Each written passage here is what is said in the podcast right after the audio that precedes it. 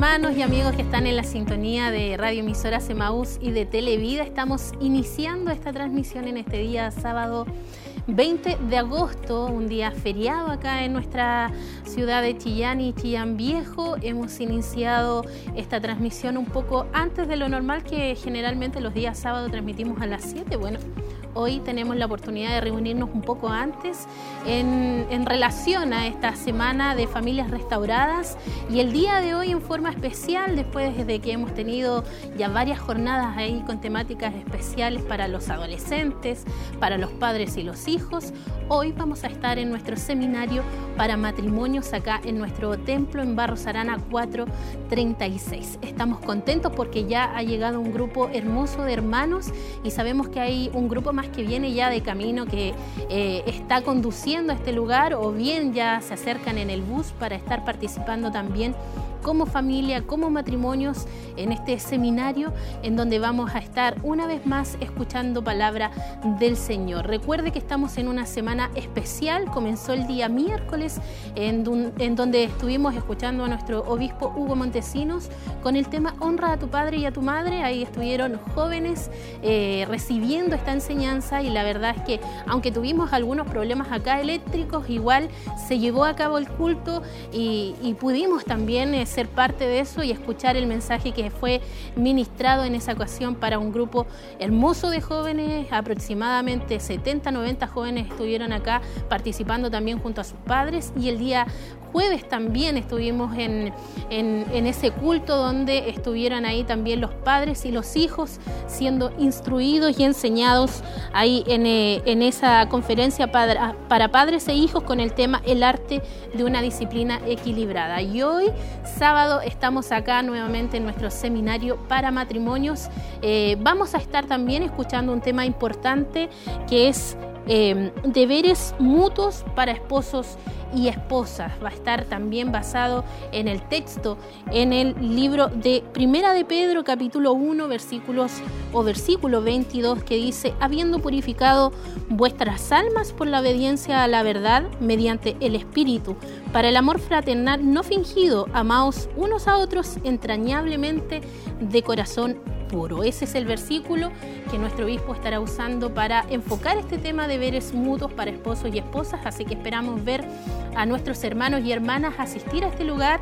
Si usted a lo mejor está ahí todavía pensando que da tiempo, acérquese, estamos acá en Barros Arana 436, en nuestro Centro Familiar de Adoración Siloé, acá en nuestra ciudad de Chillán, para que no se equivoque ahí de dirección. Acérquese acá entonces a Barros Arana 436. Información también que me compartían nuestros hermanos y que es importante ahí marcar que hay estacionamiento. Y la verdad es que si usted ya viene de camino, eh, vaya directamente al molino de Río Viejo que está ubicado acá a dos cuadras, yo creo que más de alguno lo conoce, así que acérquese inmediatamente porque acá fuera de nuestro templo ya prácticamente no hay estacionamientos para que usted eh, ahí aproveche el tiempo y pase directamente a dejar su vehículo y se acerquen junto a su esposa, su esposo, su familia y vengan a compartir entonces a este seminario de matrimonios.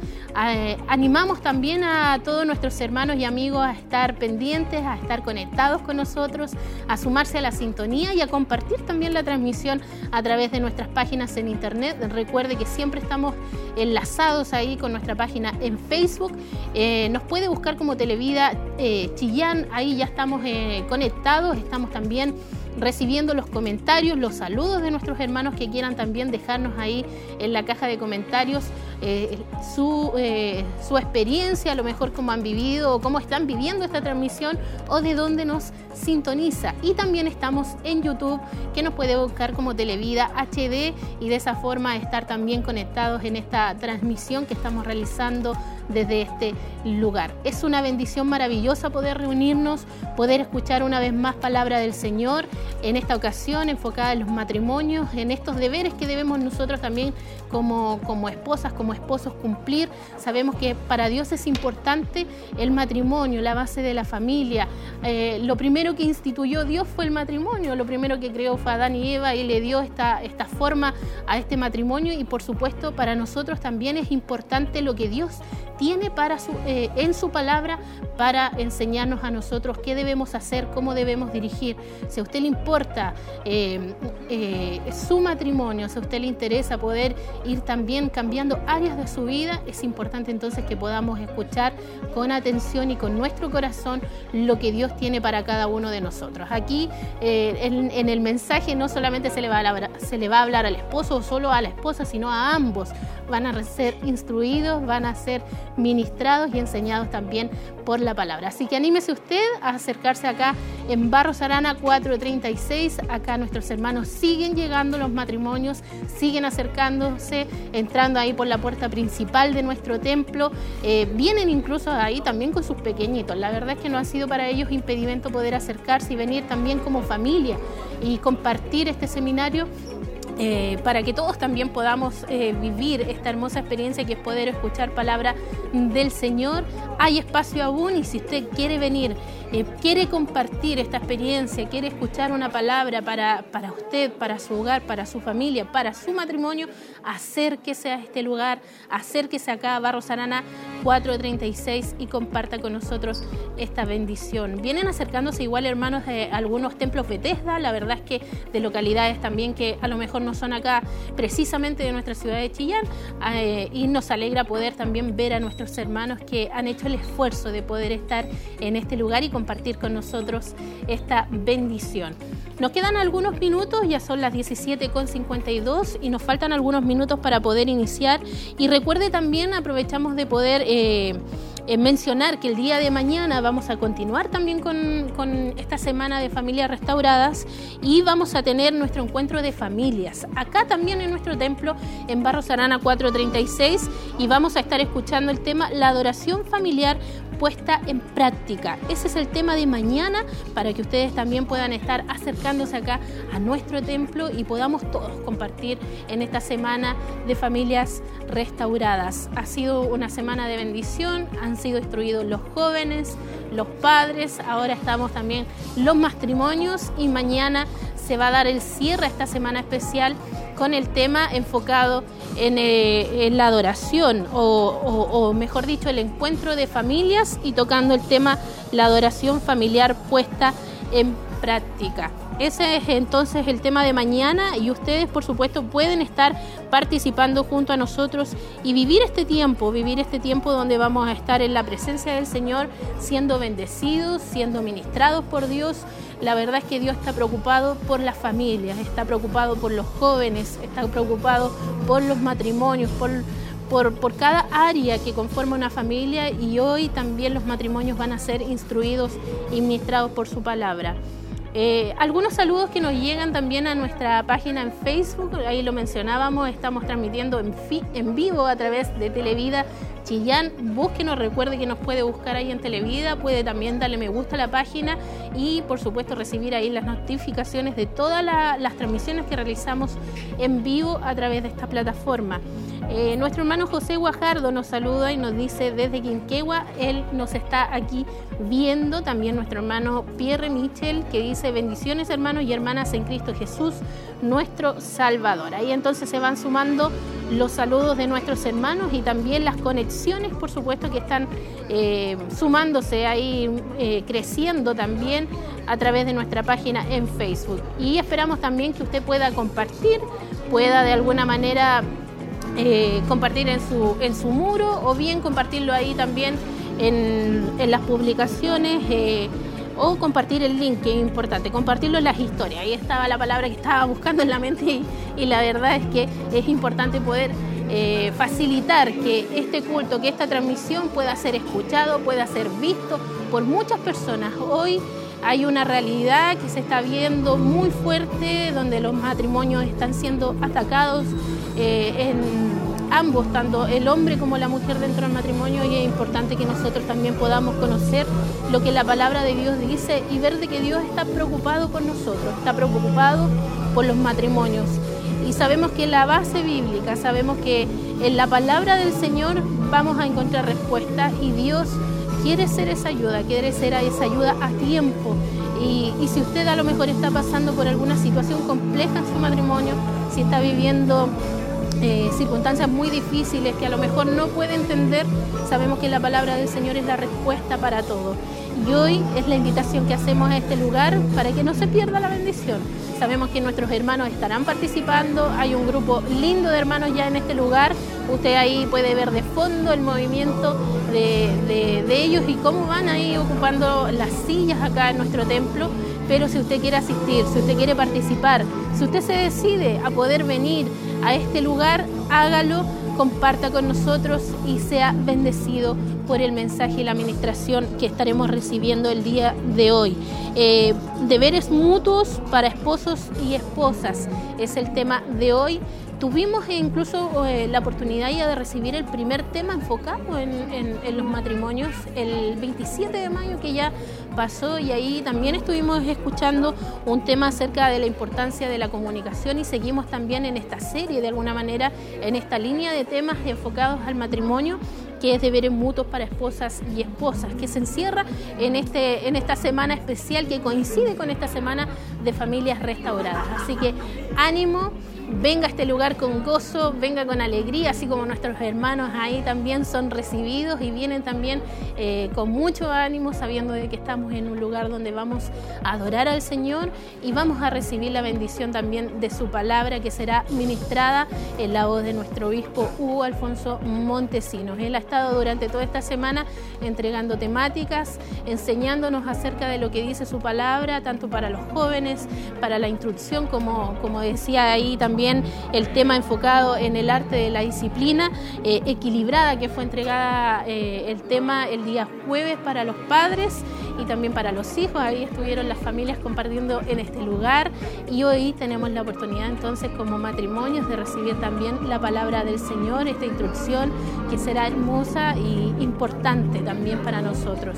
Y no solamente están participando los matrimonios, también vemos a algunos novios ahí, eh, parejas que están eh, queriendo también desde antes poder aprender de lo que la palabra del Señor enseña acerca de nuestro deber, de nuestro rol como mujer o bien del rol como eh, el, varón debe cumplir dentro del matrimonio. Así que han venido también a este lugar a compartir esta bendición. Y si usted quiere también escuchar palabra del Señor, recuerde, estamos acá en nuestro templo en Chillán, estamos en Barros Arana 436 y también es importante ahí eh, remarcar nuevamente que hay estacionamiento en el molino de Río Viejo. este molino está ubicado a dos cuadras de nuestro templo principal y ahí está nuestro hermano Michel Caro recibiendo eh, los vehículos de nuestros hermanos y también ahí, por, por supuesto, cuidándolos ahí mientras nuestros hermanos estarán acá en el templo siendo bendecidos y bendecidas por Dios. Así que hay lugar para estacionarse.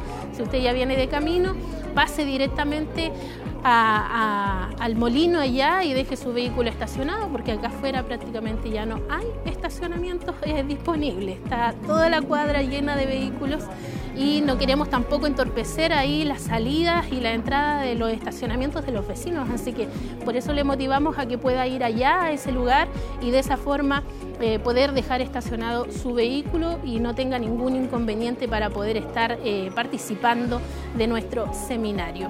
Voy a leer, vamos a revisar a ver si han llegado más saludos en esta jornada, a ver si nuestros hermanos nos han querido ahí también eh, escribir y participar de de esta transmisión. Y sí, nuestro hermano Pedro Labrina ahí nos dice bendiciones de camino al culto, dice a gozarnos en el Señor. Dios les bendiga. Nuestro hermano Pedro ahí desde Minas del Prado ya vienen en dirección a nuestro templo y ellos también, como bien decía, algunos locales estarán participando junto a nosotros en esta jornada. Así que un saludo ahí para nuestros hermanos si nos están escuchando ahí a través de la radio, ahí en el bus o en el vehículo en el que se movilizan. Que el Señor les bendiga mucho. Los esperamos en este lugar y es una alegría también poder compartir con ustedes. Nuestro hermano eh, Luis Chávez también ahí nos envía saludos y muchas bendiciones. Si usted además quiere eh, compartir, quiere pedir también oración, lo puede hacer. Estaremos también anotando ahí las peticiones de oración de nuestros hermanos que por supuesto nos quieran escribir.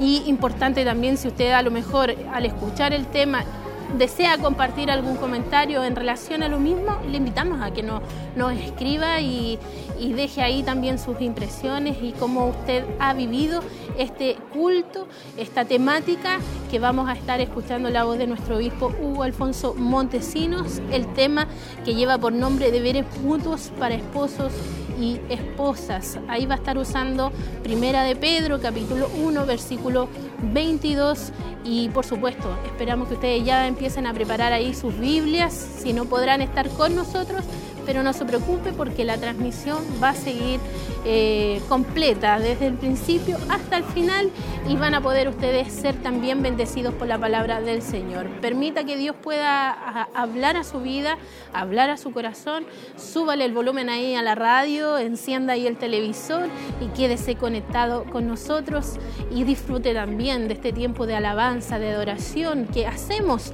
para eh, honrar el nombre de nuestro Dios, para invocar su nombre, agradecer sus bondades, su misericordia, su fidelidad y en el que el día de hoy también nos tenga en este lugar para adorarle, para bendecirle y para estar atentos ahí a escuchar la voz de Dios. Este es un tiempo especial, este es un tiempo importante y nosotros solamente estamos a minutos de poder iniciar eh, con esta adoración a nuestro Dios junto al Grupo Renuevo y junto a todos nuestros hermanos que han ido llegando a este lugar. Para nosotros es una alegría poder ver a todos nuestros hermanos entrando por esas puertas. Em, vienen con, con expectantes, sabiendo de que Dios hoy tiene algo especial para nosotros y sabiendo que hay una palabra también para esta área tan importante que es eh, parte también de la iglesia, que son los matrimonios. La verdad es que eh, es importante que usted también pueda estar ahí en la sintonía.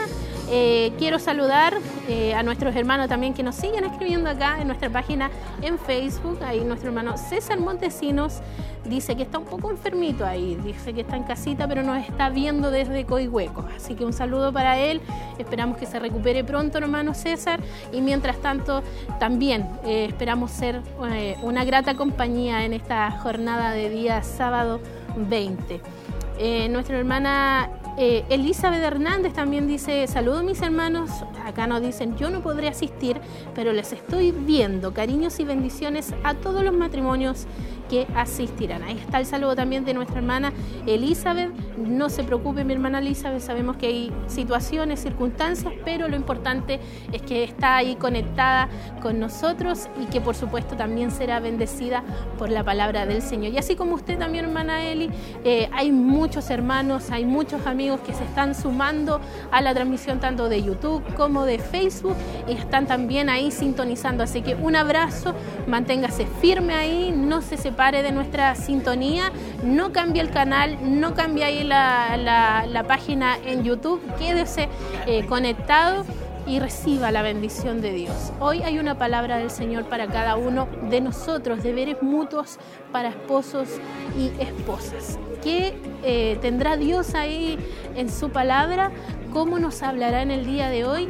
qué áreas quiere Él eh, tocar a través del mensaje que será ministrado, en qué estamos fallando a lo mejor, yo como esposa, usted a lo mejor en su casa dirá, en qué podemos estar fallando que Dios quiere corregir esa área en mi vida, o el esposo a lo mejor en esta jornada, cada uno de nosotros será eh, bendecido porque recibirá su parte y nosotros hoy solamente debemos disponer nuestro corazón, nuestra mente y todo nuestro ser para recibir la bendición que Dios tiene para nosotros. Y lo importante es que uno pueda entender de que es Dios, es Dios el que nos habla, el Dios es el que quiere corregir y Dios es el que quiere fortalecer la unión eh, del matrimonio, eh, estableciendo también lo que la palabra del Señor dice en cuanto a los roles y en cuanto a la función que tenemos cada uno dentro de este matrimonio que Él eh, ha permitido que, que, puedan haber dos personas unidas, a lo mejor con carácter diferente, pero sabemos que el matrimonio tiene un propósito en sí y, que busca a la vez también glorificar el nombre de nuestro Dios. Así que esperamos que usted también pueda ser bendecido por la palabra del Señor y de esa forma pueda junto a nosotros compartir también, eh, así como nuestros hermanos acá, usted en casita podrá estar allí sintonizando este culto en vivo que hacemos también con mucho cariño, sabiendo de que hay muchas personas que hoy, eh, por la distancia o por otras circunstancias, no podrán estar en este lugar de manera presencial. Eh, nuestra hermana Jessie dice, desde casita estamos conectados junto a mi esposo, atentos al mensaje de nuestro obispo. Muchas bendiciones a cada matrimonio. Saludos entonces a nuestra hermana Jessie y a su esposo también, que ahí desde casa se conectan en esta tarde. Qué bueno también es saber de que están ahí sintonizando, que están junto a nosotros a través de, las páginas en, en internet o bien a través de nuestra página de YouTube o de Facebook. Así que quédese junto a nosotros, no se separe de la sintonía y nosotros seguimos acá conectados eh, leyendo los saludos que nos lleguen a esta hora de la tarde cuando ya son las 6 con 5 minutos. Recuerde, ah, además a nuestros hermanos o los matrimonios que vayan llegando también hay un lugar preparado donde están también sacándose ahí una fotografía que va a quedar de alguna forma para, para el registro, para el recuerdo y de esa forma ustedes también puedan tener ahí eh, una, una fotografía. Incluso también está la fotografía del seminario anterior, así que ahí está impresa para que usted pase ahí, la tome, se la lleve y le quede ahí un recuerdo hermoso de lo que fue también el seminario que tuvimos el 27 de mayo. Eh, acá ya está subiendo el coordinador y vamos a estar entonces comenzando, compartiendo también este culto o este seminario para matrimonios. Así que le invito entonces a ser parte de lo que se está viviendo acá en nuestro Centro Familiar de Adoración Siloé. Amén, bendito sea el Señor. Damos gracias a Dios por esta bendición que Dios nos permite en el día de hoy de estar, ¿cierto?, compartiendo este hermoso seminario para matrimonios. Así que saludamos a todos nuestros hermanos, amén, a través de la televisión, a través de la radio, que también están conectados en el día de hoy. Tendremos una bendición especial, maravillosa, gloriosa, donde sabemos que Dios una vez más nos hablará nos ministrará, ¿cierto? Y Él estará, ¿verdad?, entregándonos una instrucción especial para nuestras familias, para nuestros matrimonios. En una semana especial, en una semana maravillosa, donde hemos estado durante prácticamente todos estos días, ¿verdad?, ¿cierto?, enfocados en lo que es la familia. Así que vamos a comenzar de esta manera y le invito a que se ponga de pie y en reverencia al Señor vamos a orar a Dios, vamos a comenzar, ¿cierto?, implorando una oración a Dios para que Dios tome el dominio de todo lo que podamos realizar en el día de hoy.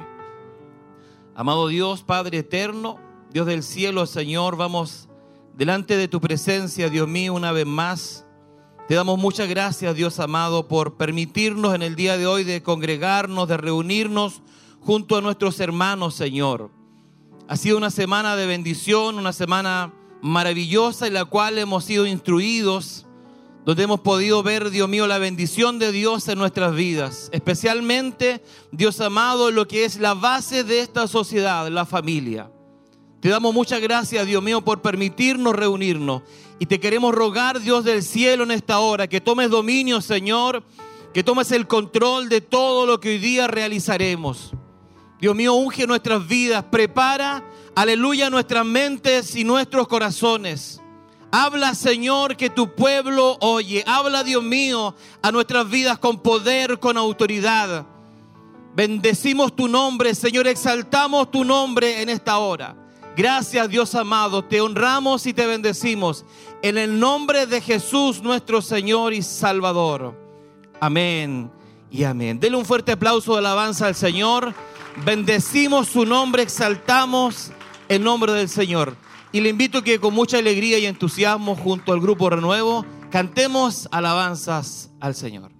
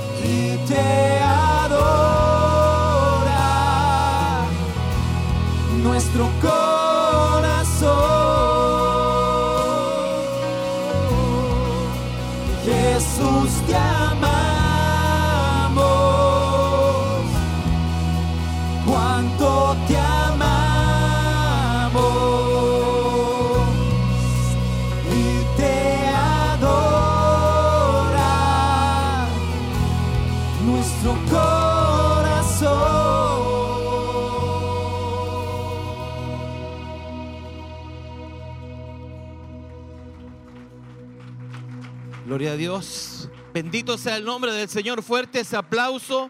Amén. Es de alabanza, es para exaltar a Dios, es para bendecir sus santos nombres. Alabado sea el nombre del Señor. Gloria a Dios. Aleluya. Bueno es nuestro Dios. Amén. Y digno de suprema alabanza. Reciba su asiento, mi hermano, mi querida hermana. Dios les bendiga.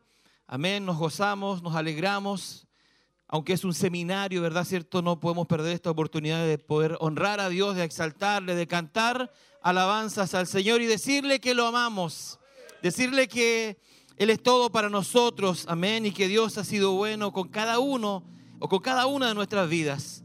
Estamos en esta semana especial, amén, esta semana de familias restauradas. Así es que estamos agradecidos de Dios por la bendición que Él nos ha entregado. Quiero compartir con ustedes un par de versículos de la palabra del Señor. Amén. Eh, dice el libro de Cantares, capítulo 2, versículo 16. Amén. Si usted está del lado de su amada, tómale la mano. Amén. Bendito sea Dios. Y dígale, y mi hermana también le puede decir a su, a su marido, mi amado es mío y yo suya. Él apacienta en delirios hasta que apunte el día y huyan las sombras. Vuélvete, amado mío, sé semejante al corzo o como el cervatillo. Sobre los montes de Beter, por las noches busqué en mi lecho al que ama mi alma. Bendito sea el Señor. Adoramos a Dios por su palabra. Adoramos a Dios por lo bueno que Él es con cada uno de nosotros. En el día de hoy estaremos compartiendo un tema muy importante. Se llama deberes mutuos de esposos y esposas. Es lo que estaremos aprendiendo, lo que estaremos también recibiendo de parte del Señor. Así que quiero que, así como está, inclinemos una vez más nuestro rostro y pidamos a Dios que sea el Señor quien tome el dominio, el control y que esta palabra, que este mensaje que Dios tiene para cada uno de nosotros pueda bendecirnos grandemente.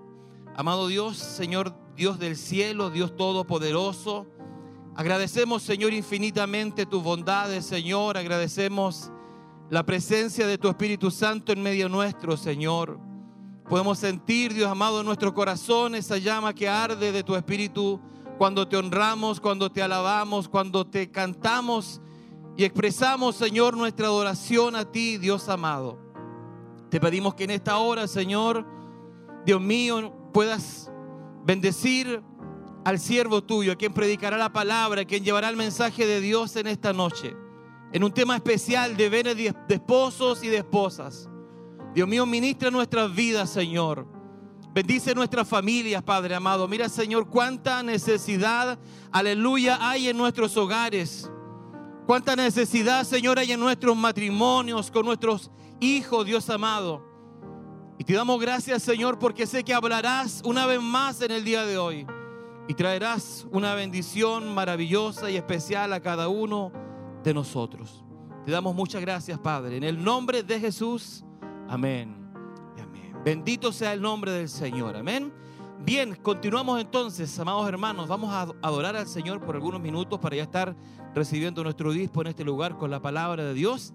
Sin antes darle la bienvenida una vez más a mis hermanos que se han cierto, adherido a este culto, a este seminario, y también a los que están a través de la eh, televisión y la radio, a través de los medios de comunicación, y hoy día también pueden ser parte de esta hermosa bendición. Póngase de pie, bríndele una alabanza al Señor, amén, un aplauso de exaltación labios que exalten y que bendigan el nombre de Dios. Y junto al grupo Renuevo seguimos cantando y adorando al Señor.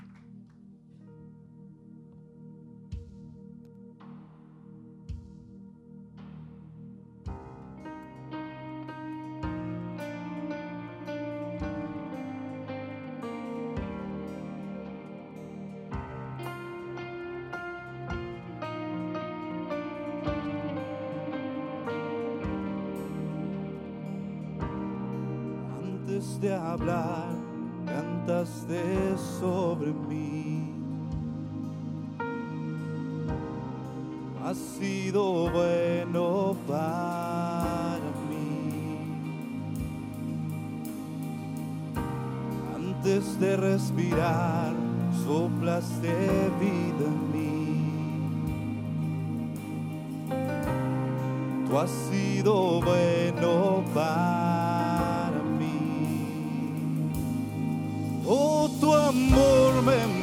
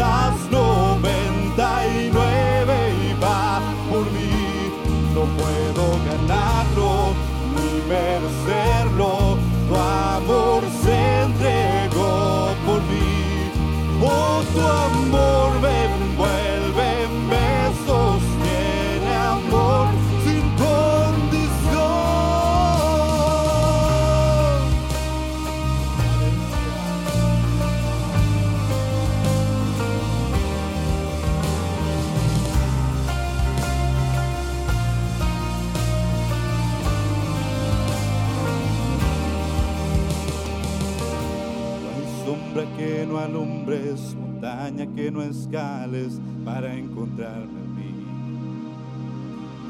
No hay pared que no derrumbes, mentira que no rompas para encontrarme a mí. No hay sombra que no alumbres, montaña que no escales para encontrarme a mí. No hay pared que no derrumbes, mentira que no rompas para sombra que no alumbres, montaña que no escales para encontrarme en mí. No hay pared que no derrumbes, mentira que no rompas para encontrarme a mí. No hay sombra que no alumbres, montaña que no escales para encontrarme a mí. No hay pared que no derrumbes, mentira que no rompas para encontrarme a mí. Oh, tu amor me envuelve, me sostiene, amor sin condición. Me persigue y deja las noventa y nueve y va por mí. No puedo ganarlo ni merecerlo. Tu amor se entregó amor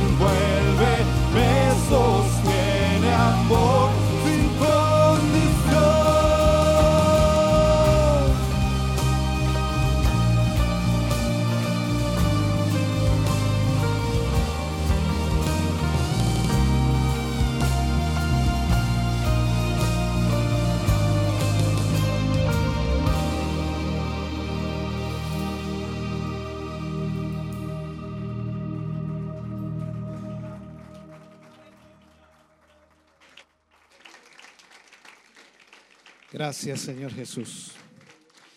Bendito sea el nombre del Señor.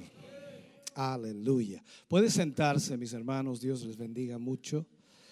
Le damos muchas gracias al Señor de poder en este día poder reunirnos y sobre todo cada matrimonio que hoy eh, puede estar acá y esperamos que a través de la palabra que compartiremos con ustedes todos, absolutamente todos sean muy muy bendecidos. Amén. Damos gracias a Dios por ello. A ver si me dan un poquito de monitores, por favor, para así no quedar difónico y me ponga a gritar, porque los hermanos no quieren que yo grite. Si me dan un poquito de monitores yo voy a aprender esto, disculpen, me voy a ordenar un poco porque si no voy a quedar aquí un poco complicado. Esto es parte del proceso normal, ¿no? Gracias. Wow, que hace calor aquí. Aquí arriba hace calor. No sé allá cómo estarán, pero aquí hace mucha calor. Bien. Vamos a hablar en el día de hoy de deberes mutuos de esposas y esposos. Ya con, con eso que dije, algunos dijeron, ay Dios mío. Yo quiero que estén felices, que estén contentos en esta hora. Ese apáguenlo, por favor. Gracias. Eh, creemos con todo nuestro corazón, siempre la palabra de Dios tiene las respuestas a todas las áreas de nuestra vida. Y sin duda el fundamento del matrimonio es lo más importante, lo más relevante.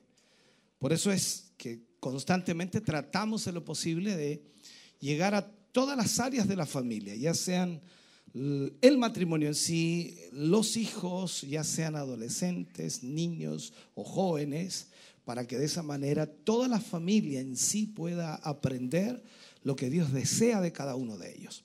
Por eso es muy importante entonces que nosotros como hijos del Señor siempre estemos atentos a la palabra del Señor. Vamos a iniciar entonces la temática de este día y vamos a hacerlo, por supuesto, leyendo una cita bíblica que nos va a permitir poder de esa manera iniciar en este día. Libro de Primera de Pedro, capítulo 1, versículo 22. Primera de Pedro, capítulo 1, versículo 22. Dice la palabra del Señor de la siguiente manera, habiendo purificado vuestras almas por la obediencia a la verdad, mediante el Espíritu, para el amor fraternal no fingido, amaos unos a otros entrañablemente de corazón puro. Vuelvo a leerlo. Habiendo purificado vuestras almas por la obediencia a la verdad, mediante el Espíritu, para el amor fraternal no fingido, amaos unos a otros entrañablemente de corazón puro. Oramos al Señor, incline su rostro. Padre, oramos en esta hora y te pedimos que nos guíes y nos ayudes, Señor, para que esta palabra que hoy compartiremos con tus hijos y con tus hijas, con cada matrimonio, pueda ser una palabra, Señor, que ayude, oriente, guíe, dirija y también que pueda solucionar, Señor, algunas situaciones, circunstancias, conflictos o problemas que puedan existir en el matrimonio. No estamos aquí, Señor, y no nos hemos reunido para criticar ciertas acciones o ciertas actitudes, sino que estamos aquí para que tu palabra nos enseñe, Señor, y nos guíe en el camino que debemos tomar para hacer tu voluntad. Yo te pido ayúdanos, Señor. Danos en esta hora, Señor, primero la conciencia de que necesitamos instrucción. Y al mismo tiempo, Señor, danos la humildad para reconocer mientras escuchamos tu palabra, reconocer nuestras faltas, reconocer nuestras debilidades, reconocer nuestros errores como también nuestros aciertos. Te pedimos, Señor, guíanos en todo momento y que tu palabra pueda traer frescura al corazón de tus hijos y saber que hay esperanza para cada matrimonio y que puede haber, Señor, una vida feliz de acuerdo a tu palabra. En el nombre de Jesús pedimos tu bendición para tu gloria, Señor. Amén. Y amén, Señor. Fuerte ese aplauso de alabanza al Señor. Aleluya.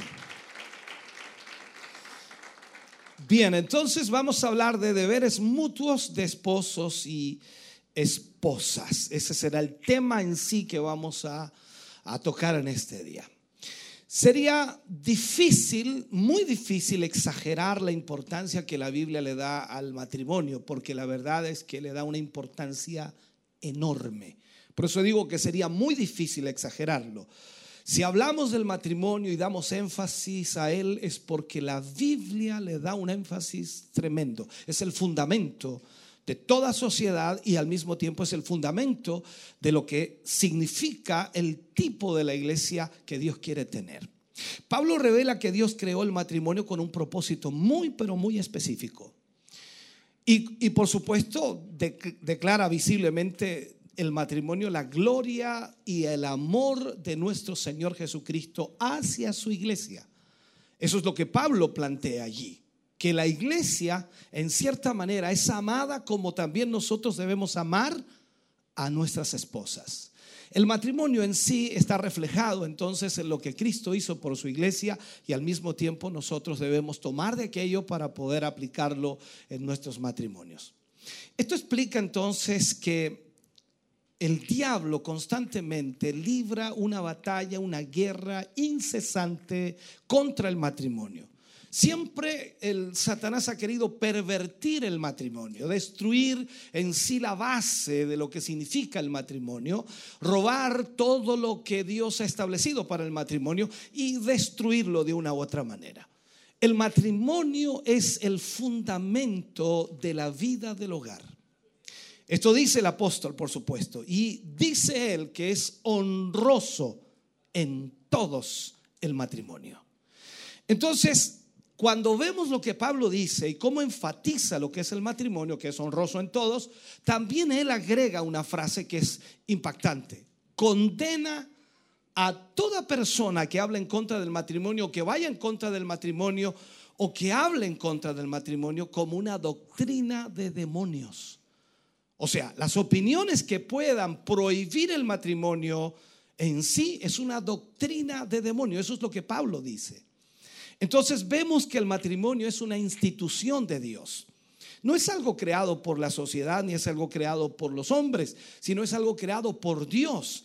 La sociedad hoy le ha legalizado en el mundo entero y de esa manera ha tomado lo que Dios creó reconociendo que el matrimonio es la base de toda sociedad.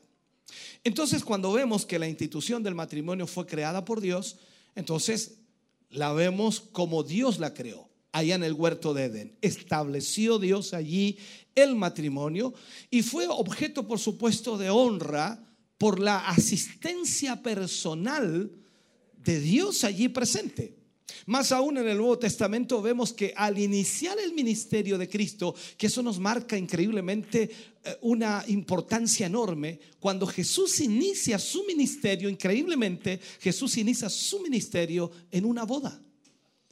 O sea, no es una casualidad, no es un hecho aislado, sino que Jesús está plantando allí el principio fundamental de la sociedad. Y él asiste a esa boda donde se realizó, por supuesto, una serie de milagros espléndidos, extraordinarios, como por supuesto lo que todos sabemos que el Señor convirtió allí el agua en vino. Y allí probó ser el Hijo de Dios y el Salvador del mundo en una boda. Entonces, el matrimonio no es simplemente un contrato social entre un hombre y una mujer, sino que es una parte de la creación divinamente ordenada por Dios. Él creó y determinó su estructura interna y ordenó también para ellos ciertos propósitos y metas que deben cumplirse. La ceremonia del matrimonio no es que traiga felicidad automática, no es que las personas tienen su ceremonia de matrimonio y luego de ahí son felices eternamente. No es como las novelas o el cine, no, no es así. Amar y vivir con su cónyuge requiere, por supuesto, un darse a sí mismo diariamente para el bien del otro. Siempre em, enfatizamos muchísimo el que cuando alguien se casa con otra persona, debe casarse con la mentalidad y el deseo de hacer feliz a la otra persona. No de ser feliz él ni ella, sino que hacer feliz a la otra persona. Dios creó entonces al hombre y a la mujer para esta entrega mutua. Y es obvio entonces que las mejores instrucciones y el mejor consejo para el matrimonio se encuentra siempre en la escritura, en la Biblia. El diseño de Dios, que es el matrimonio, es para el bien de esta humanidad. Si no existiera el matrimonio, imaginémonos si no existiera el matrimonio, no habría familia, no habría sociedad. Sería una cosa terrible. Pero lastimosamente tenemos que decir que en muchos países del mundo está creándose un caos terrible porque el matrimonio se está perdiendo en la sociedad. Ahora veamos esto. Si Dios diseña el matrimonio, lo diseña con el fin de encontrar primero la felicidad plena en el matrimonio, en donde los cónyuges tienen que trabajar juntos para armonizar sus eh, diferencias espirituales, sus diferencias emocionales, también sus diferencias físicas y llevarlos a una sola unidad. Mi primer objetivo entonces será exponer los deberes que el esposo y la esposa tienen en común. No se preocupen, no voy a hablar de esas cosas que usted hace en casa y que tiene que ayudar aquí, ayudar acá. No, estoy hablando mucho más allá de eso. De acuerdo a la palabra de Dios, el primer deber del matrimonio y el fundamental es el amor. Es el amor. Colosenses capítulo 3, versículo 14 dice, y sobre todas estas cosas, vestidos de amor, que es el vínculo perfecto. O sea, si usted mira a su esposa hacia el lado, usted seguramente encuentra puro amor ahí. El amor debe ser entonces el amor. Ahora, el primero que se menciona es el amor, o sea, la base de todos los demás eh, obligaciones o de todos los demás principios es el amor. Allí parte todo. Sin amor no hay matrimonio, sin amor no hay familia, sin amor no existe nada. Por lo tanto, es la base de todo lo que nosotros necesitamos entender. Cuando esto falta, hablo del amor, el matrimonio se degrada. Cuando esto falta, inmediatamente se convierte en algo brutal o miserable. Ya no es un matrimonio feliz porque no hay amor. Y este deber entonces, que es el amor, que pareciera ser especialmente como del esposo solamente hacia la esposa, también debe ser de la esposa hacia el esposo. Tiene que ser mutuo, porque si no, no habrá felicidad. No hay felicidad para el que no ama, porque sin duda es atroz la idea de estar encadenado para toda la vida a un individuo por quien no tenemos ningún afecto. Y esto es una realidad. Entonces, estar en la compañía casi constante de una persona que nos causa repulsión, que nos causa molestia, y, pero aún así la tenemos que soportar o mantener o mantenernos unidos a ella o a él en un lazo que impide toda separación y escapatoria porque está en un matrimonio que de acuerdo a la escritura debe durar toda la vida. Entonces no puede haber felicidad para la parte que sí ama. Porque aunque usted ame con un amor inmensamente grande, si la otra persona no le ama, tampoco habrá felicidad para usted. Entonces, un amor no correspondido tiene que morir o seguir existiendo solo para consumir el corazón desdichado en el que arde. Y eso es triste. Por eso entonces que en este sentido siempre nuestro consejo a todas las parejas que se enamoran, le decimos, por favor, vean bien si realmente es amor. Se quedaron en silencio todos. Bien, la pareja casada sin amor mutuo es uno de los espectáculos más lastimosos sobre la tierra. Cuando hay matrimonios que se odian entre sí, que no se aman, es un espectáculo triste. Los cónyuges, como no pueden separarse, pero se mantienen juntos solo para torturarse el uno al otro.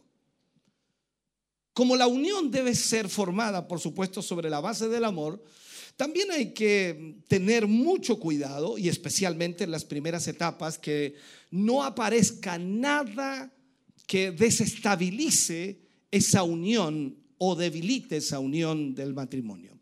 Sea cual sea lo que sepan de los eh, gustos y de los hábitos que puedan tener uno del otro, aunque usted conozca mucho de su novia o de su novio antes de casarse, no, no, son, no son ni tan eh, exactos para poder decir vamos a, a estar bien. ¿Por qué? Porque nunca usted va a terminar de conocer a su esposo o a su esposa. Aunque viviera dos o tres vidas, nunca, nunca lograría conocerlo totalmente. Y eso es increíble. Entonces eh, tenemos que tener la conciencia clara que estamos casados con alguien a quien debemos amar, no importa cómo sea. Entonces pensemos en esto. ¿Cómo llegaremos a conocer a nuestra pareja? ¿Cómo llegaremos a conocer a nuestra esposa o esposo en el caso de las hermanas? Sin, sencillamente viviendo juntos estando juntos. Y es enorme, de enorme importancia que cuando por primera vez se notan pequeños defectos o fallas o diferencias triviales que pasan, ¿no? Cuando usted comenzó a mirar a su esposo o viceversa a su esposa y comenzó a notar ciertos defectos, ciertas diferencias, ah, eso no puede permitir usted que produzcan una impresión desfavorable. No puede permitirlo. Usted tiene que continuar y debe seguir amando. Ahora, si quieren preservar el amor, asegúrense de aprender con la, con la mayor exactitud los gustos, los desagrados del uno y del otro y esforzarse, por supuesto, por abstenerse de lo que sea fastidioso para el otro, por más pequeño que sea. Siempre tratando de buscar agradar a la otra persona, porque la idea es que la otra persona se sienta bien. Y cuando esa persona se siente bien, entonces usted también se sentirá bien porque recibirá de vuelta exactamente lo mismo. Si quieren preservar entonces el amor, eviten con mucho cuidado hacer repetidamente la distinción entre lo que es mío y lo que es tuyo. A veces pasa eso en el matrimonio. Es que esto es mío, ¿no? Que esto es tuyo. ¿Qué hace esto aquí? Ah, ya, ok. Eh, tenemos que tener mucho cuidado en eso. Entonces, esto ha causado increíblemente todas, a ver si lo puedo plantear, ha causado de todas las leyes, las demandas y todas las guerras en el mundo, porque increíblemente todos los matrimonios fracasan cuando comienzan a separar ese tipo de cosas, y esto es tuyo y esto es mío. Se olvidan que son de los dos y que todo lo que poseen es de los dos. Amén.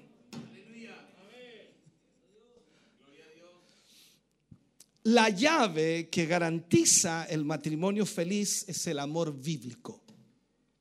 La mayoría de la gente de hoy no entiende lo que es el amor. Eh, Confunden el amor con la atracción física, con la lujuria, con el deseo personal, con incluso con la compasión o la lástima. La confunden con el amor. La palabra de Dios dice que el amor de un hombre para su esposa debe ser igual que el amor que se tiene a sí mismo. O sea, si usted se ama a sí mismo, si usted se respeta a sí mismo, si usted se cuida a sí mismo, eso debe replicarlo entonces en su esposa y viceversa la esposa hacia el esposo. Dice también que el hombre debe amar a su esposa así como Cristo amó a la iglesia y se entregó a sí mismo por ella. Ese amor es un amor sobrenatural. Ahora, no es natural amar a otros como nos amamos, ni amar como ama Dios. Eso no es natural. Eso no le nace a cualquier persona. Eso tiene que venir de parte de Dios. Eso viene de parte de Dios. Sin embargo, Dios nunca nos manda a hacer algo sin darnos el poder para hacerlo. Si le pedimos, Él nos provee ese amor sobrenatural. En primera de Juan capítulo 4 versículo 7 dice, amados, amémonos unos a otros porque el amor es de Dios. Todo aquel que ama es nacido de Dios y conoce a Dios. O sea, si el Señor nos manda a amarnos los unos a los otros, ¿cuánto más deberíamos amar a nuestras esposas?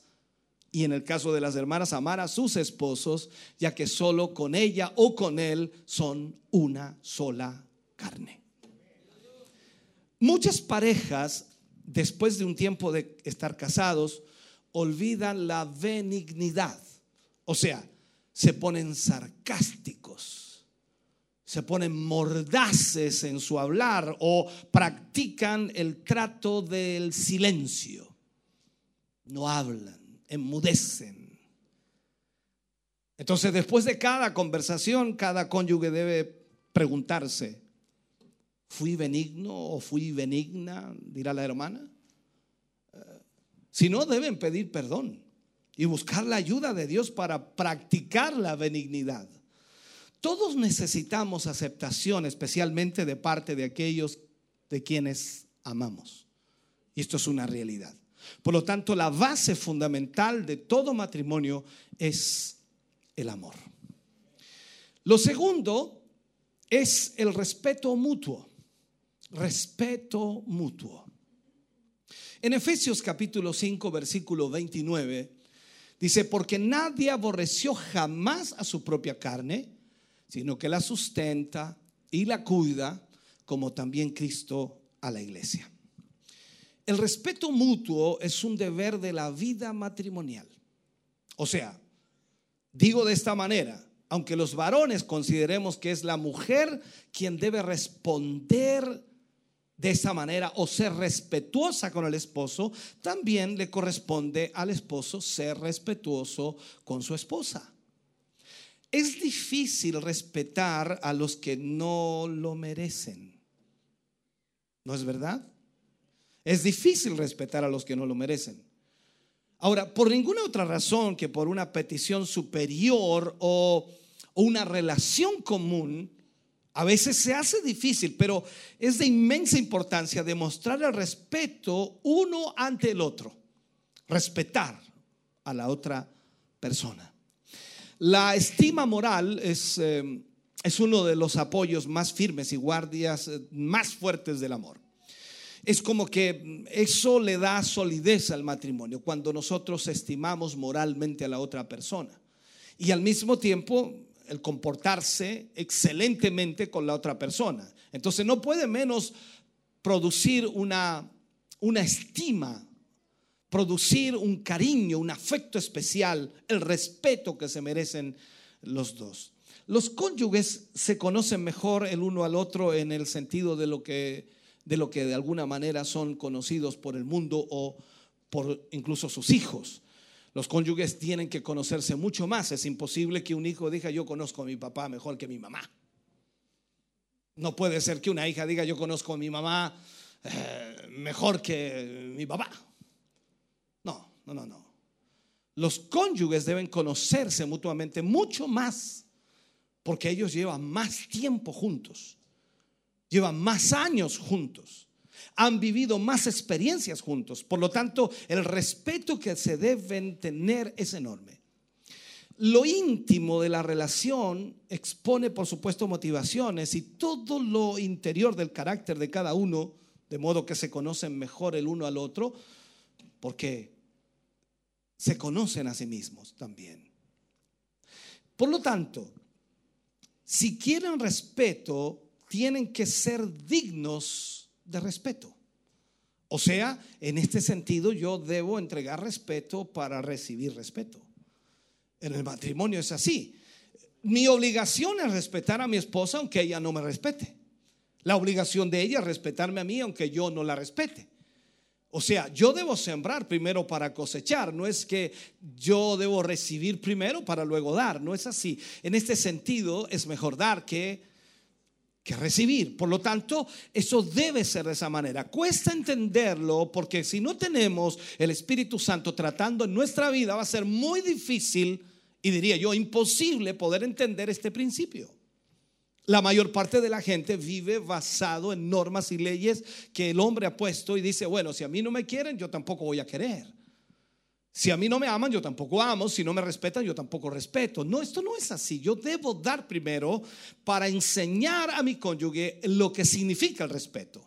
Y luego ella entonces tomará la misma bandera y dirá, yo también voy a respetarlo porque él me respeta. Esto es viceversa, de la misma manera. La escritura dice que el amor cubre multitud de faltas, multitud de pecados, dice el contexto bíblico.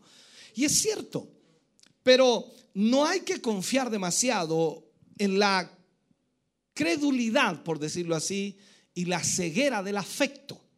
¿A qué me refiero con esto? Llega un punto en el que aún el amor no puede ser ciego ante la seriedad de una acción culpable. Nosotros no podemos amar ciegamente. Cada parte, y esto lo digo así, cada parte de una conducta pecaminosa cuya incorrección es indiscutible tiende a rebajar la estima mutua y a quitar, por supuesto, la protección del afecto.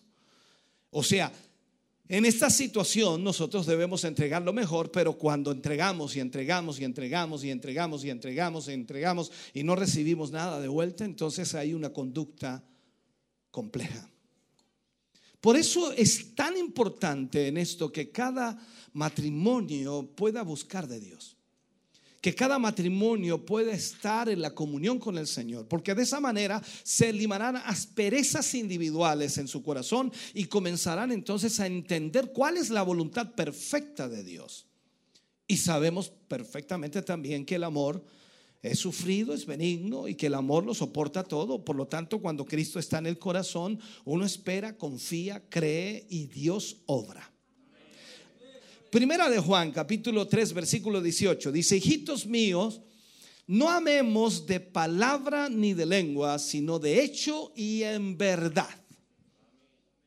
Yo no puedo pasar la vida diciéndole a mi esposa que le amo y nunca demostrar con hechos que le amo. O sea, yo debo ejecutar, debo mostrar con hechos y de verdad que le amo.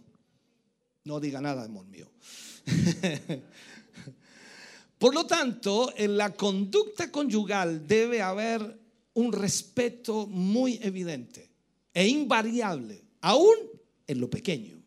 O sea, no hay que andar buscando faltas ni tampoco examinar con un microscopio lo que no se puede esconder ni mucho menos decir palabras duras de reproche, ni groseras de desprecio, ni humillantes. Tiene que haber cortesía, sin ceremonias, sin formalismos. Tiene que haber eso. Tiene que haber atención sin esclavitud. Entonces, en suma de esto puedo decir, debe existir la ternura del amor, el apoyo de la estima y todo con buena, con buena educación. Además, hay que mantener, y esto lo digo así, hay que mantener un respeto mutuo delante de los demás. Un respeto mutuo delante de los demás.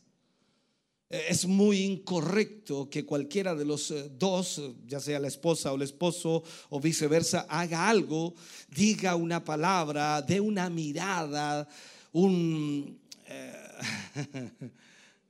aún remotamente, porque puede rebajar al otro en público. Es avergonzarlo. Usted tiene que tener mucho cuidado de eso. Cuando hablamos del respeto, entonces eso significa que yo puedo hablar con ella en casa y ella puede hablar conmigo en casa. Mírelo. O sea, es, así. Pero no debe hacerlo frente a las personas, porque eso es irrespetuoso. Amén. Vamos al tercero. Son como 20, no se preocupen. Va- Vamos al tercero. El deseo mutuo. El deseo mutuo. Primera de Pedro, capítulo 3, versículo 7. Dice, vosotros maridos, hay uno, va. Eh, lo hago de nuevo, le- leo de nuevo. Amén. Vosotros maridos, estaban aquí, qué bueno. Eh, Vosotros maridos, igualmente vivid con ella sabiamente, dando honor a la mujer como a vaso más frágil y como a coherederas de la gracia de la vida, para que vuestras oraciones no tengan estorbo. O sea, el deseo mutuo de estar en la compañía el uno del otro es un deber común del esposo y de la esposa. Están unidos para ser compañeros, para vivir juntos, para caminar juntos, para hablar juntos. La- mire, la, la Biblia manda al esposo que viva con la esposa sabiamente. Es absurdo que se casen los que no piensan vivir juntos. Es una cosa lógica, pero piénselo por un momento, yo trato de hacerle ver esto. Es absurdo que se casen los que no piensan vivir juntos. Los que ya están casados no deben ausentarse de casa cuando no es necesario.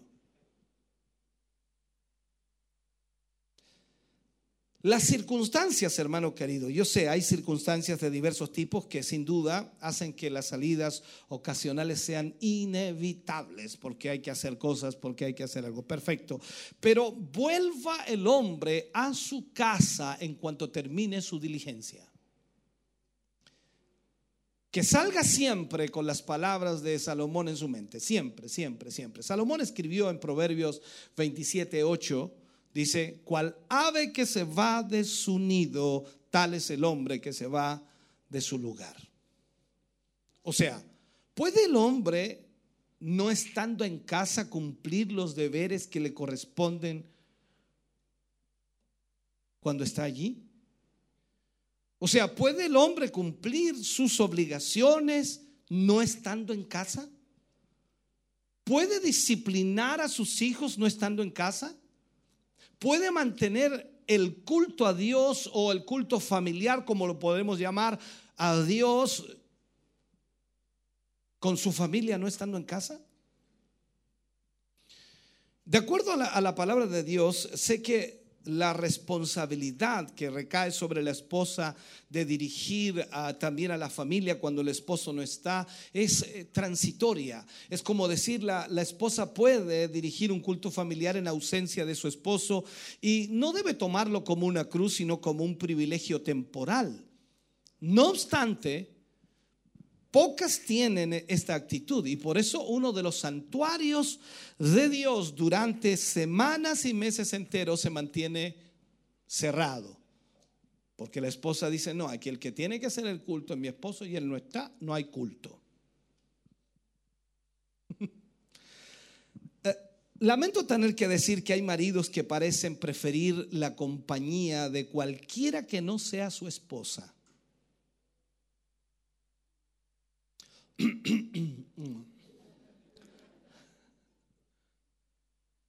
O sea, ¿en qué se nota? Se nota en cómo usan sus horas libres.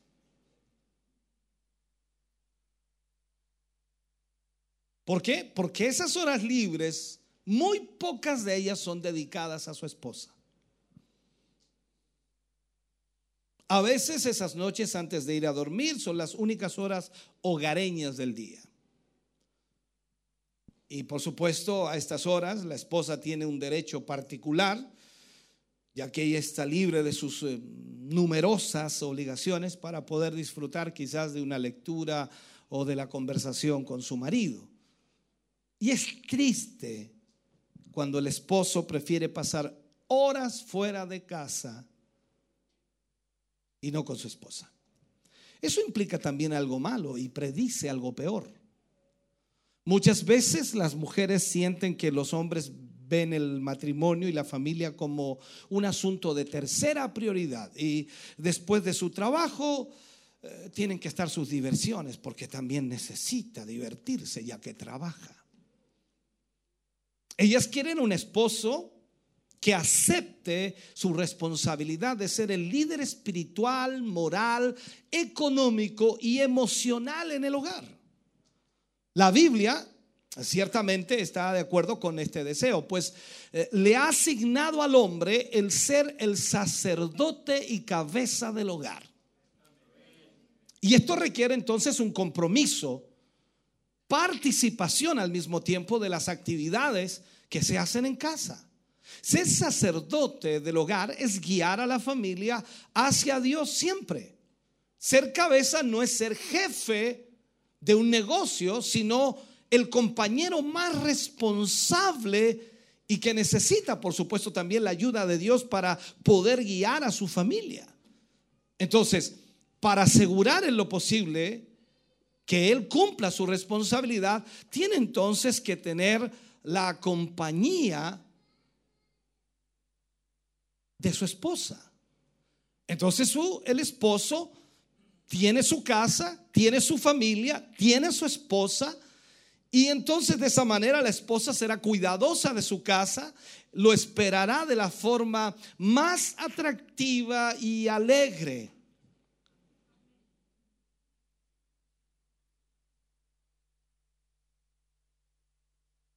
No voy a decir lo que iba a decir porque si no algunos se van a reír y se van a acordar de cada cosa, ¿no?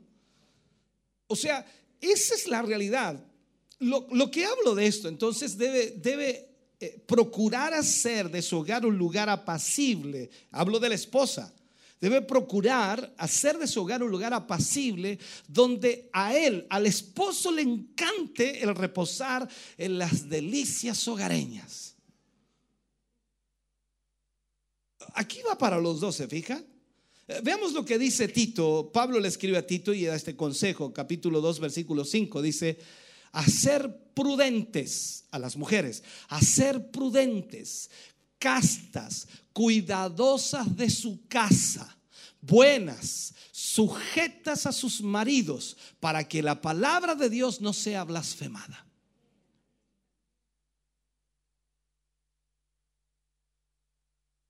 O sea, deben estar unidos en esta responsabilidad. Entonces, para ser compañeros, el hombre y su esposa juntos todo el tiempo posible para que puedan de esa manera disfrutar de esta maravillosa bendición que Dios les ha entregado y que sin duda Dios quiere que ellos puedan vivir. El deseo mutuo, el deseo de estar juntos, porque me imagino que para eso nos casamos para estar juntos siempre, en las buenas y en las malas. Todo el tiempo. Usted sale a trabajar en la, mañana, el varón, y no hay la hora de llegar a casa a ver a mi reina. Y la reina en casa no hay la hora que llegue su rey.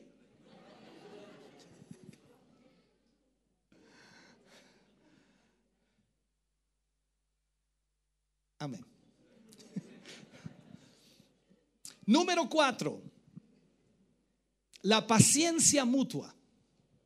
Oh, ¿quién dijo eso? la paciencia mutua. Veamos una cita, primera de Corintios, capítulo 13, versículo 4 al 7. Dice, el amor es sufrido, es benigno. El amor no tiene envidia. El amor no es jactancioso, no se envanece, no hace nada indebido, no busca lo suyo, no se irrita, no guarda rencor, no se goza de la injusticia, más se goza de la verdad. Todo lo sufre, todo lo cree, todo lo espera, todo lo soporta. No hubo ningún amén. Ya, ok.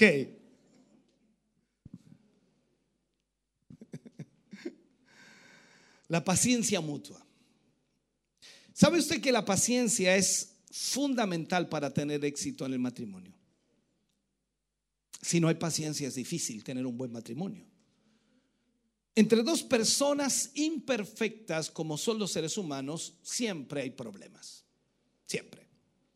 Hasta, las, hasta los gestos increíblemente nos pueden llegar a molestar. Los gestos. Hasta la forma de comer.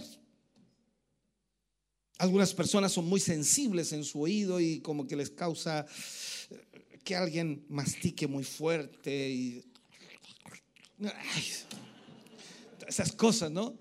No lo digo por mí ni por mi esposa, estoy hablando de que sí hay personas que tienen eso. Entonces, eh, de repente cuando esas cosas comienzan a suceder y hay algún, algún problema, eso se agudiza. Parece que le ponen un parlante al lado. Cuando todo está bien, se ríe, dice, mi amor, ¿cómo mastica usted? ¿Me entiende? Pero cuando hay problemas, chavo, córtala.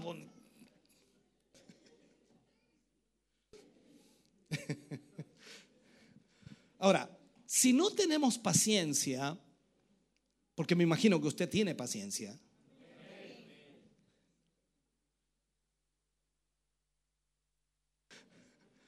si no tenemos paciencia, estos problemas acaban actuando como las termitas. Devoran totalmente la estructura del matrimonio. Lo que le da firmeza, lo que le da solidez, lo destruyen.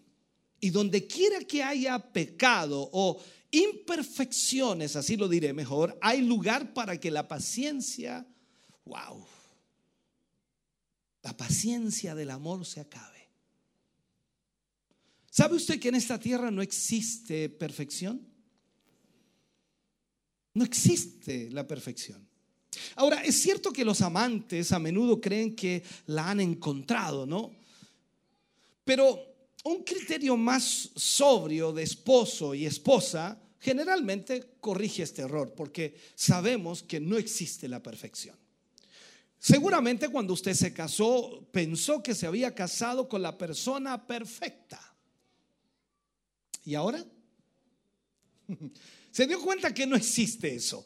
Viceversa estoy hablando. Y esa es la realidad, la conciencia de estar claro en eso, de que no nos casamos con la persona perfecta, ni tampoco nosotros somos perfectos para considerarnos que nosotros podemos lidiar con ciertas cosas y otras no. Ahora, las primeras impresiones de este tipo de personas, por lo general, lamentablemente, pasan con el primer amor. El primer amor no se da cuenta de eso las imperfecciones. Los primeros meses de casado, usted, míreme para acá, feliz, feliz. Hasta los ojos sonreían. Ahora,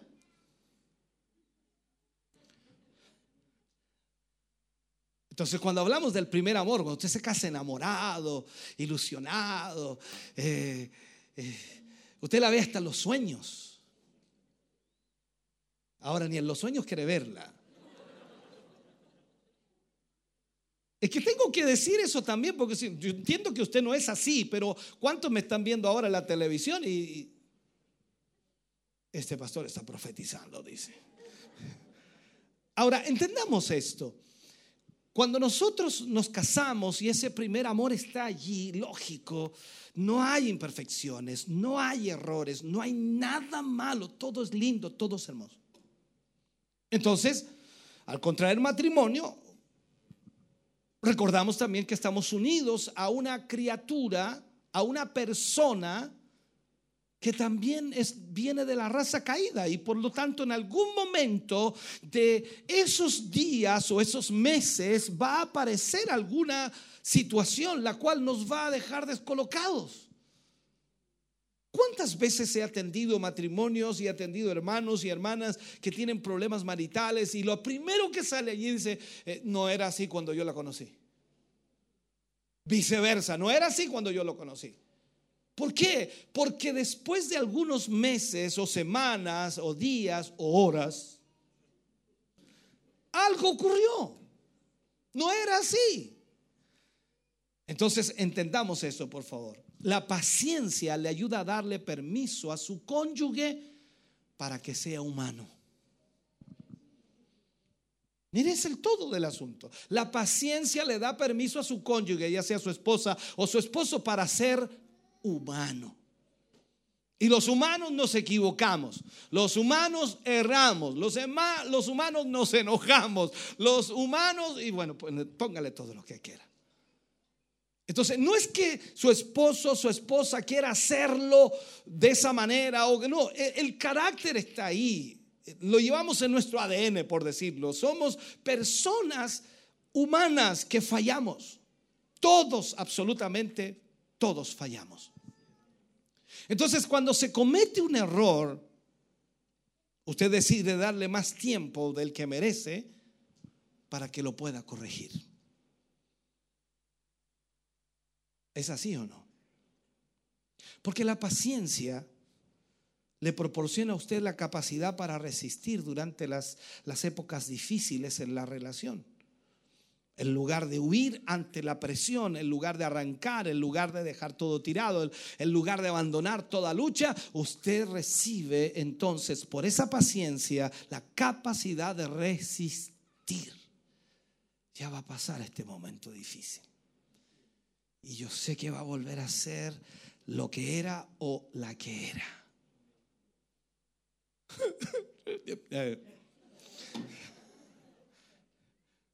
Yo hago esto para que usted de alguna manera no, no, no, se, no se me ponga a llorar acá, porque... Ahora, su cónyuge, hermano querido, puede estar seguro de que tiene una esposa o de que tiene un esposo paciente con el cual tratar. Pero si usted no está seguro de eso, entonces siempre van a haber conflictos. La inseguridad hace perder la paciencia, pero si usted está seguro que esa, esa persona con la cual usted está casado, casada, entonces Dios la ha puesto en su vida y Dios va a hacer una obra allí. Lo importante es que usted está seguro que tiene una persona a su lado, la cual sin duda va a cambiar. Más aún, la pregunta sería aquí, ella puede saber que si deja llaves dentro del auto o deja las llaves dentro del auto, ¿cierto? Se le quedó cerrado el auto.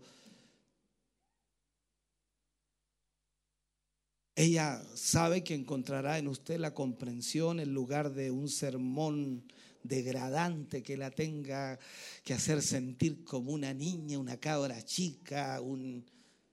Bueno, ¿para qué seguir, no? Pero ¿cómo?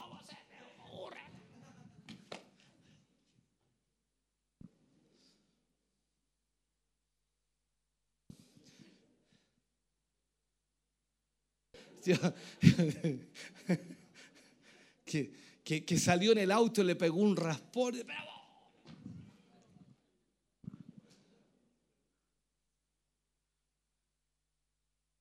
Piense.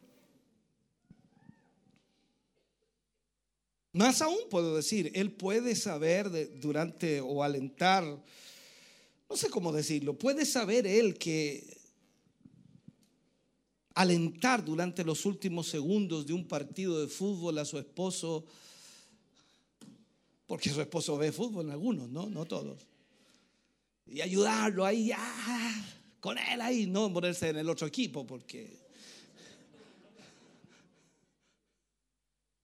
ser del mismo equipo, que a usted no le guste nada, no importa, ya. ¿Cómo va? Ojalá gane, ojalá gane. ¿Por qué? Porque están juntos, están pasando el tiempo juntos. Ahora, ah, ¿sabe? Hay pocas personas con las que resulta tan difícil vivir como con alguien impaciente.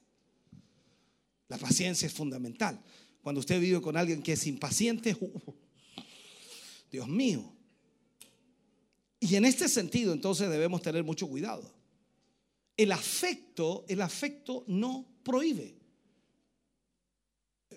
sino que en realidad demanda que mutuamente nos de alguna manera nos señalemos las faltas. Porque cometemos errores.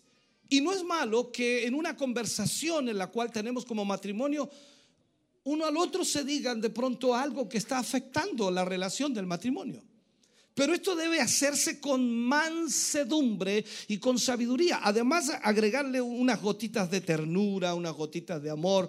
No sea que solo aumentemos el mal que tratamos de corregir o lo destruyamos o sustituyamos por uno peor. Entonces nosotros tenemos que tener mucho cuidado en eso.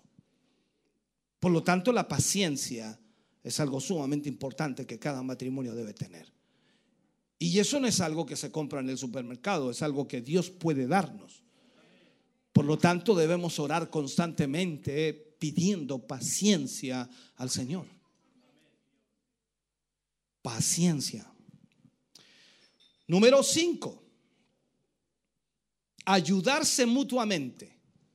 Ayudarse mutuamente. Vamos a una cita, Eclesiastés capítulo 4, versículo 12. Dice, y, si alguno prevaleciere contra uno, dos le resistirán y cordón de tres dobleces no se rompe pronto. Es decir, de esposos y esposas deben ayudarse mutuamente. Esto, esto por supuesto se aplica a los eh, cuidados de la vida. A, esto se aplica cuando hablo de, ayudarse eh, mutuamente.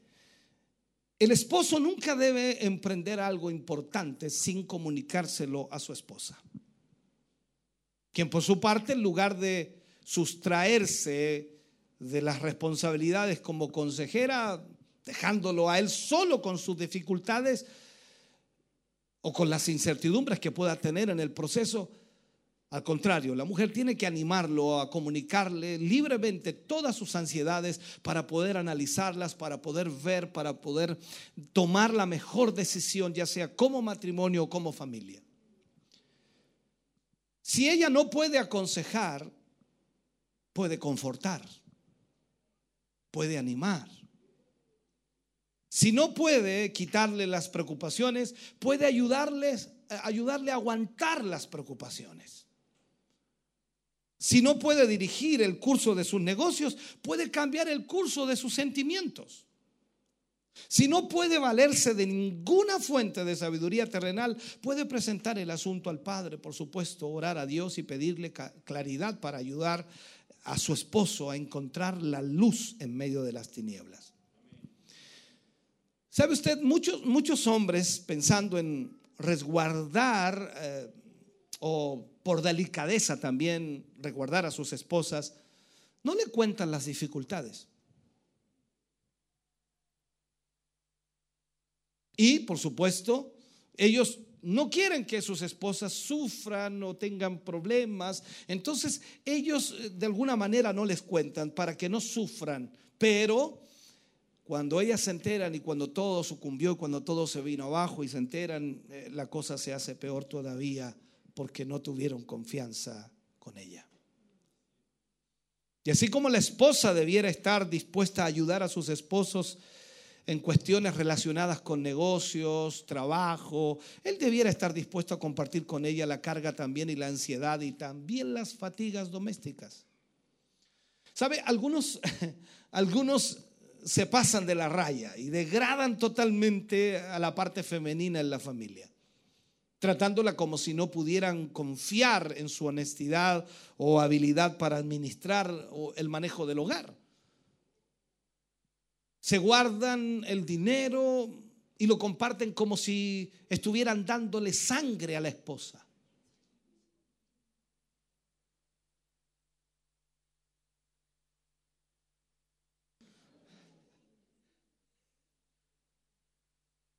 Los voy a dejar pensando un rato. O sea, resisten cada peso y exigiendo un rendimiento de cuentas tan rígido como si se tratara de un sirviente de cuya honestidad sospechan. Y seamos honestos. A veces eso es terrible.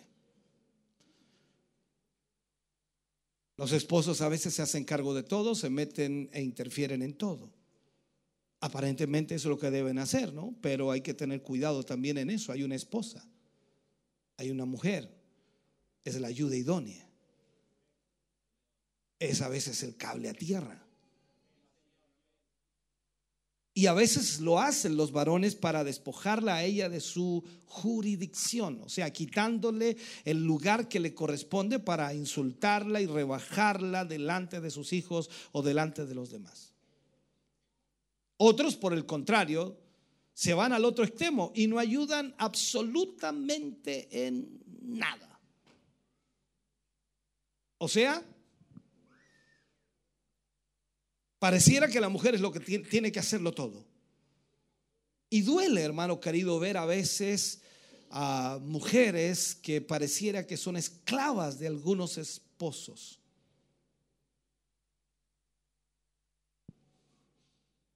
son trabajadoras, pero también son maltratadas.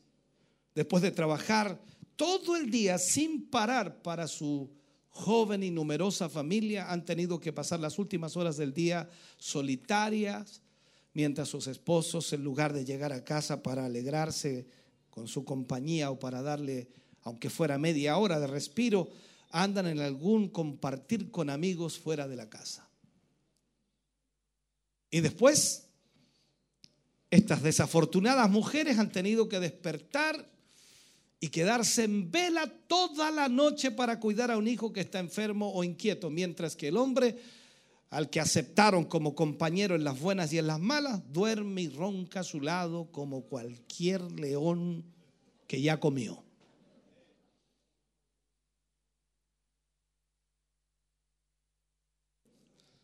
Y negándose a sacrificar, por supuesto, cualquier tiempo, aunque sea una hora de descanso, para darles un poco de reposo a esa esposa agotada.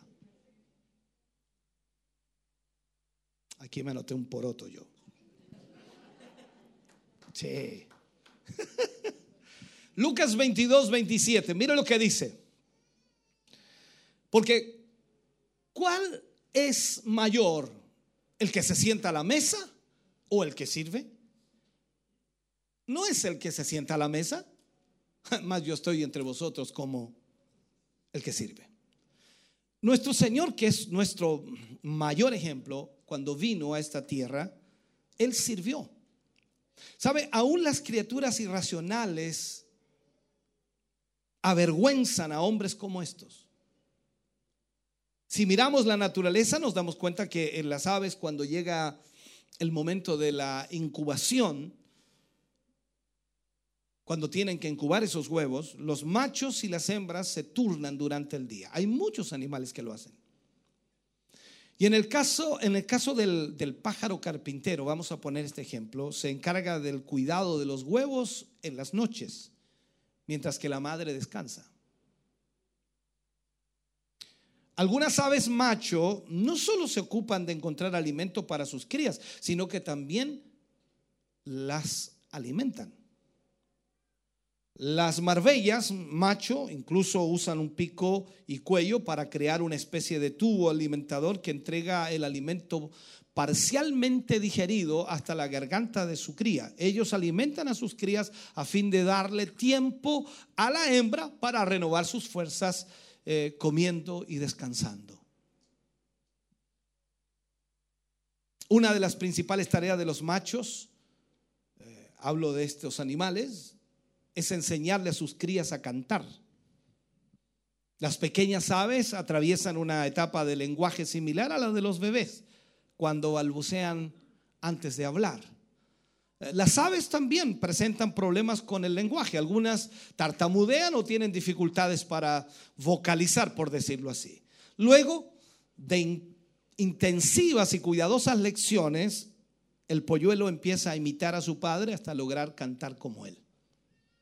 O sea, la preocupación y devoción de las aves eh, macho en este caso por sus crías es ciertamente admirable. Y sienta un ejemplo maravilloso que al menos los esposos podríamos imitar. Ningún hombre debiera pensar en casarse si no está preparado para compartir hasta donde pueda la carga de las tareas domésticas con su esposa.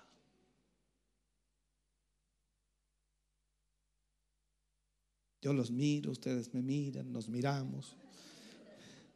Y algunos no quieren ni mirar para el lado. Dicen, ay Señor, ayúdame. En esto, hermano querido, la familia tienen que trabajar juntos. Ninguno de los dos debe dejar al otro en que sea el único que se esfuerza. Y mucho menos oponerse o boicotear lo que se está tratando de lograr. Si ama de verdad a su esposa, a su esposo, debe preocuparse el uno por el otro. Porque querer es cuidar y al mismo tiempo procurar lo mejor para esa persona que usted ama. Esta pregunta es importante. ¿Cómo saber? ¿Cómo saber si tu esposo o esposa se preocupa por ti? ¿Sabes tú, hermano querido, que amar no es solo estar juntos a esa persona elegida? E- Es hacerle sentir que realmente estamos cerca en cuerpo, mente y corazón. Querer es cuidar. Por encima de todo, demostrar preocupación auténtica por el otro y saber corresponder esas necesidades. Pocos trabajos son en realidad más eh, cuidadosos y, y a la vez tan exigentes. Sabe que la tarea del afecto es una artesanía de, de atenciones y dedicaciones a tiempo completo que no podemos descuidar. Es algo que son las 24 horas del día.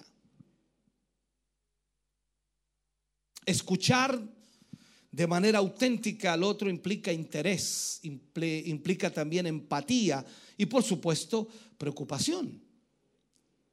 Interés real por lo que pienso o por lo que piensa o por lo que opina y siente. Tratar de comprender mm, mi percepción de las cosas. También estar atento a mis necesidades y también estar atento a las necesidades de ellas, o sea, viceversa. Cuando se toma en serio las preocupaciones el uno del otro, cuando se decide algo y se tiene en cuenta a, la otra persona. Cuando se consideran los sentimientos, o sea, el respeto emocional del otro nos proporciona seguridad, nos proporciona también eh, refuerzo eh, a la autoestima y, fortalece también el afecto mutuo en la pareja. Se interesa por cosas simples. El amor es atención y el amor también es interés. Cuando el esposo, la esposa tienen como prioridad a la otra persona. O sea, querer es priorizar lo amado por encima de gran parte de las cosas. Es importante que percibamos esa preferencia en el día a día. Cuando confían en ti. Cuando muestras su afecto físico verbalmente. Cuando te defiende y te respeta en público. Wow, extraordinario. Entonces, todo esto es parte, hermano querido, de lo que es la relación matrimonial. Pero déjame terminar con este tema, cerrarlo en esta hora, porque creo que es el momento de hacerlo también. Y yo creo, creo que es importante que grabes en tu mente y en tu corazón lo que nos enseña el Señor en su palabra. Cantares 1.6 dice, me pusieron a guardar las viñas y mi viña, que era mía, no guardé. Esto podríamos utilizarlo de esta manera. Aconsejamos a muchos matrimonios constantemente. 29 años pastoreando, guiando, dirigiendo, enfocando a muchos matrimonios. Hemos tenido la bendición de casar a, más de 300 matrimonios ya. Y cuidamos de los matrimonios y de las familias, pero si yo no cuidara mi matrimonio y mi familia, entonces no serviría de nada. Me pusieron a guardar las viñas. Tengo que guardar esas viñas. Pero mi viña, que era mía, yo también debo guardarla. Entonces, debemos cuidar la viña que nos pertenece. Es nuestra responsabilidad. Es el trabajo, es la tarea, la familia, los hijos, hay múltiples, múltiples compromisos en la vida, los amigos, los negocios, los viajes, incluso la iglesia. Todos pueden ser importantes de acuerdo a la situación misma que se va dando en la vida, pero todos necesitan tiempo. Pero usted debe dar prioridad a lo que merece prioridad, su matrimonio. Por eso Dios establece en la escritura el orden en lo que Dios quiere que nosotros hagamos. Primero está Dios, luego está la familia y luego está la iglesia. El orden de Dios es así. El tiempo que dedique usted a su pareja es un tiempo saludable, es un tiempo indispensable y es un tiempo vital para su vida. Hoy más que nunca el enemigo intenta destruir los matrimonios. Pone tentaciones fuertísimas porque sabe que le queda poco tiempo. Él sabe también que si destruye el matrimonio, daña a las familias, porque los hogares quedan rotos. Y luego los hijos de esa familia destruida terminan de la misma manera, porque es como un demonio que entra allí. Recuerde también que las cosas materiales son buenas, son útiles, pero vienen y van. El amor no se compra. El amor se regala. El amor se recibe. Por lo tanto, el matrimonio muchas veces tiene que pagar grandes pruebas de fuego y tremendamente duras. Por eso, en Cantares 8:7 dice allí en una forma muy especial, las muchas aguas no podrán apagar el amor. No lo ahogarán los ríos. Cuando hay genuino amor, el matrimonio permanece firme, estoico, porque Dios está allí hay demasiados casos de descuido de estos deberes mutuos que lamentablemente están destruyendo muchos matrimonios. Hoy te he enseñado algunos deberes que son fundamentales e importantes, pero muchas veces estos deberes son descuidados y lastimosamente muchos matrimonios han terminado en adulterios, en infidelidades, en divorcio, separación, destrucción familiar. Mujeres que sienten como uno o que se sienten como un objeto más en la casa. Otras que son rechazadas y otros que son rechazados. Hombres que solo sienten que en sus hogares los ven como el proveedor y nada más. Tantas parejas, ya sean mujeres u hombres que reciben maltrato, abuso físico e incluso verbal donde día a día pisotean su dignidad y lo que quisieran es correr, salir huyendo, olvidarse de todo, escapar. Esposos que cuando llegan a sus hogares del trabajo solo escuchan peleas, críticas, quejas, reclamos. Mujeres que después de un día agotado de trabajo tienen que llegar a hacer todas las cosas a la casa, al hogar, porque el esposo ni sus familias le ayudan. Ahora la pregunta es, ¿Cómo cumplir con estos deberes mutuos? tenemos que reconocer que nuestro estado espiritual se ve reflejado en nuestra relación matrimonial. Aquí no podemos darnos las de espirituales en la iglesia y en la casa ser un demonio el cual destruye su hogar y su familia. Nosotros si queremos realmente demostrar que somos espirituales, nuestra familia es la primera que está bien. Mientras no hagamos un compromiso de obedecer, de santificarnos para Dios, no podremos ser una bendición total para, para nuestro cónyuge. Sabe, el estar, el estar en una búsqueda de Dios constante nos enseña que el marido que realmente teme a Dios no puede guardarle rencor a su esposa. No puede tener sentimientos de rabia, de molestia hacia su esposa. ¿Por qué? Porque Dios está en su corazón. Entonces, cuando Dios está allí, el hombre mira con atención una Biblia colocada entre ustedes en el matrimonio eliminará muchas diferencias, confortará en medio de las dificultades y les guiará en muchas circunstancias confusas. Entonces debemos orar juntos. El matrimonio, lo ideal sería que orara juntos para que la gracia de Dios, la sabiduría de Dios viniera sobre ellos ya que la falta de ella nos causa muchos problemas en el matrimonio. Vamos a tener un montón de conflictos que no vamos a poder arreglar por falta de sabiduría.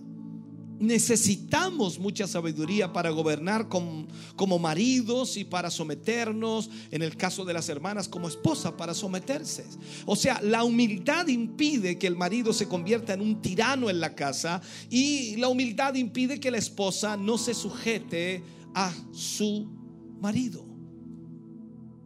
Entonces, el fundamento básico de nuestro matrimonio es establecer una relación fuerte primeramente con Dios todas las otras relaciones se desprenden de esta, de la relación con Dios. Cuando estamos buscando la presencia de Dios y nos enamoramos de Él, aprendemos el verdadero amor, ese amor sin condiciones.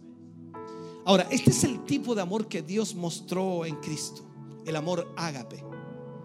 ¿Qué significa ágape?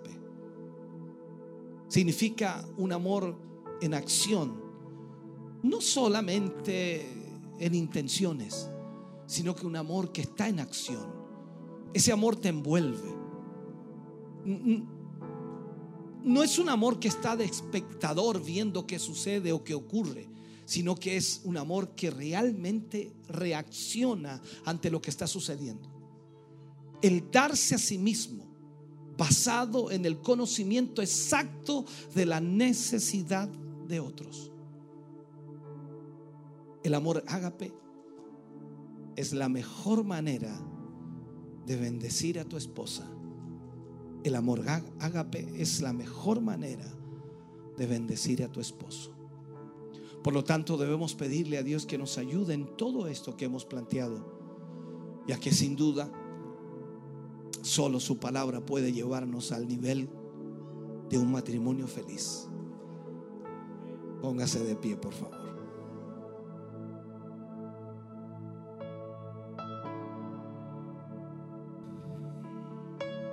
Si puede tomar la mano de su esposa allí, hágalo.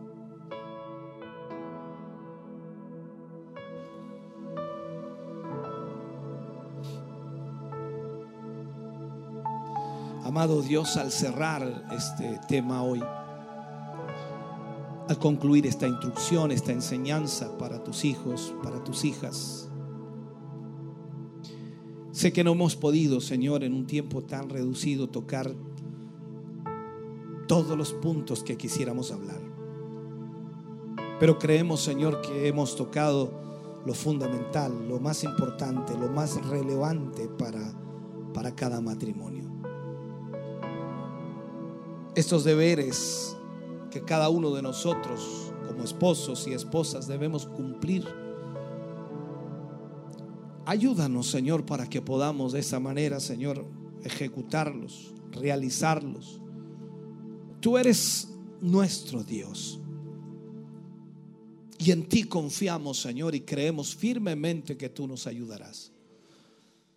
Yo te ruego en esta hora, Señor, que esta instrucción y esta palabra, que difícilmente, Señor, puede grabarse en nuestras mentes porque muchas veces olvidamos rápidamente. Pero sin duda tu Espíritu Santo puede traernos a la memoria en cada momento de nuestras vidas, en la dificultad, en la presión, en la situación difícil, puede traernos esta palabra y ayudarnos, Señor. En medio de los conflictos, en medio de los problemas de cada matrimonio, sea tu Espíritu Santo, Señor, guiándoles, dándoles la paciencia, entregándoles el amor genuino, dándoles, Dios mío, esa ayuda mutua entregándoles, oh Dios amado, la preocupación para quien tú has puesto a su lado. Señor, ayúdanos para que podamos ser hombres y mujeres, Señor, guiados por tu palabra y por tu espíritu. Para que de esa manera, Señor, podamos ver la bendición maravillosa que es el matrimonio.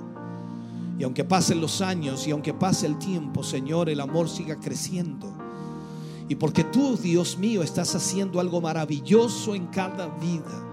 Señor, gracias por esta palabra en esta noche. Yo te ruego, Señor, que tu Espíritu Santo trabaje en cada vida y corazón y puedas darle, Señor, a tus hijos las respuestas necesarias. En el nombre de Jesús, oramos, Señor, y pedimos que tu gracia divina, Señor, esté sobre cada uno de tus hijos. Cada matrimonio sea bendecido.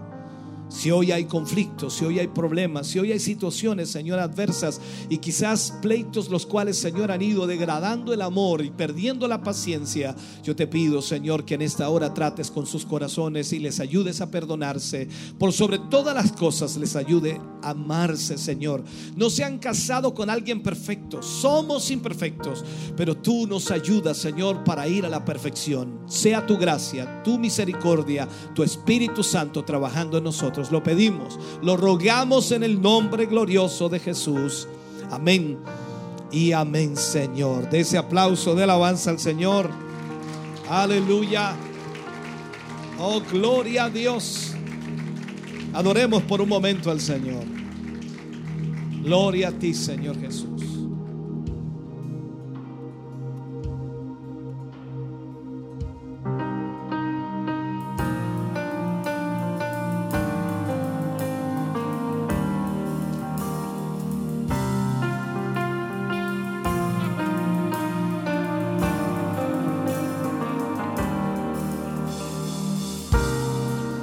Antes de hablar, cantaste sobre mí. Tú has sido bueno para mí.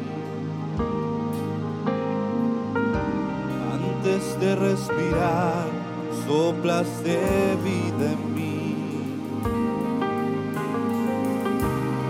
Tú has sido bueno para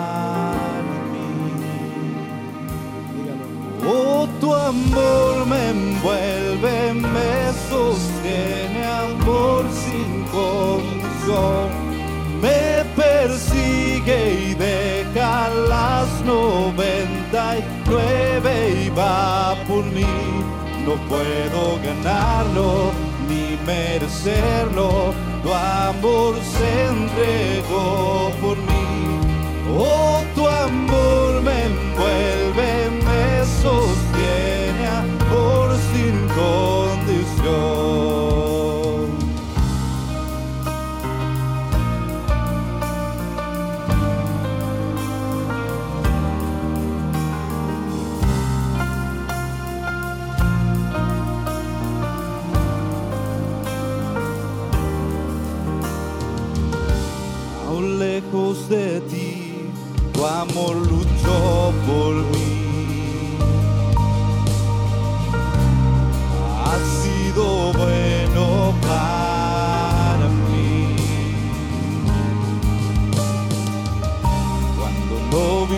Valor, te entregaste por mí. Has sido tan bueno para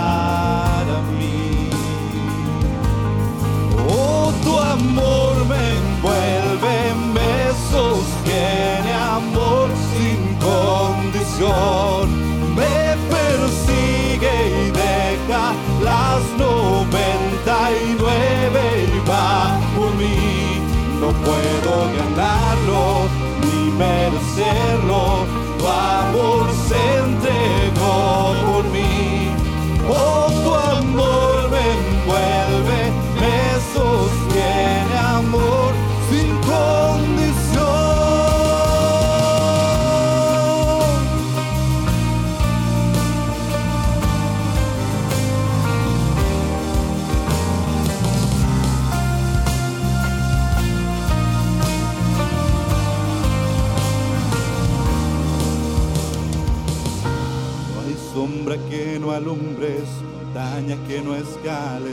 Para encontrarme en ti.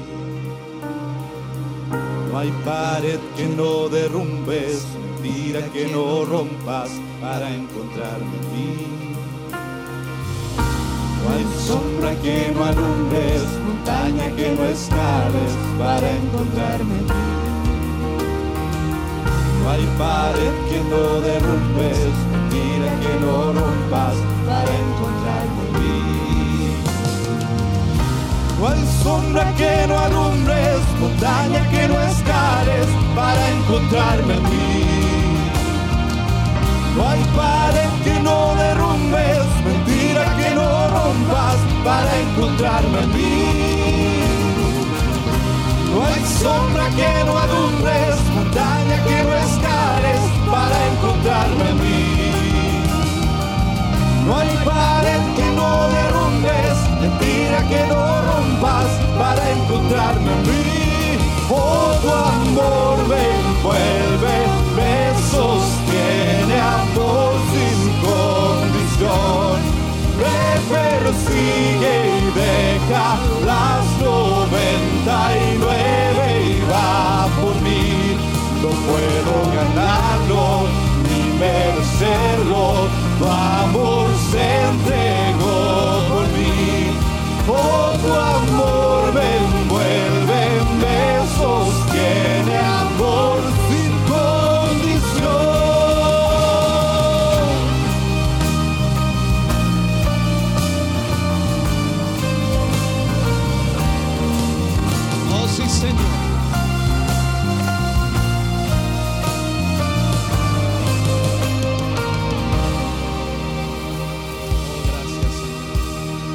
ese aplauso de alabanza al Señor. Aleluya. Bendito sea el nombre del Señor. Puede sentarse, Dios le bendiga grandemente. Damos muchas, muchas, muchas gracias al Señor. Sé que a veces es difícil con una temática como esta guardar información y normalmente siempre se tiende a, mm, en el caso del hermano, a guardar la información que va hacia la esposa y la esposa guarda la información que va hacia el esposo. Y ese es el peor error que podemos cometer porque al final perdemos lo que Dios nos habló. Así que yo guardo siempre lo que va hacia mí. Y mi esposa guardará lo que va hacia ella para ponerlo en práctica. Porque ¿qué saco yo con guardar lo que va hacia ella si yo no lo voy a poder poner en práctica? Aunque yo le exija. ¿Se entiende, no? Ok, bien. ¿Se va a ir contento? Bien, vamos a sacarle un peso de encima entonces. Vamos a poner la mesita aquí adelante, vamos a hacer la ofrenda, que es nuestro servicio que hacemos siempre y esperamos en el Señor que usted pueda traer siempre su mejor ofrenda para bendecir la obra del Señor. De esta manera es como la obra de Dios avanza, no hay otra forma y la verdad es que esperamos en el Señor que usted dé para Dios con todo su corazón para los hermanos que van a ofrendar acá en la mesita y, o los que van a hacerlo a través de su tarjeta. Ahí atrás, por supuesto, está la maquinita de JetNet y con eso usted puede también aportar. Y los hermanos que están ahí en la televisión, los que eh, siguieron la transmisión, también ahí está toda la información para que usted pueda bendecir la obra del Señor. Canta el grupo Renuevo al Señor, usted trae su mejor ofrenda, empezamos por este lado, después por este otro lado y al final al medio, para que así no tengan mucho problema. Dios ama dador alegre.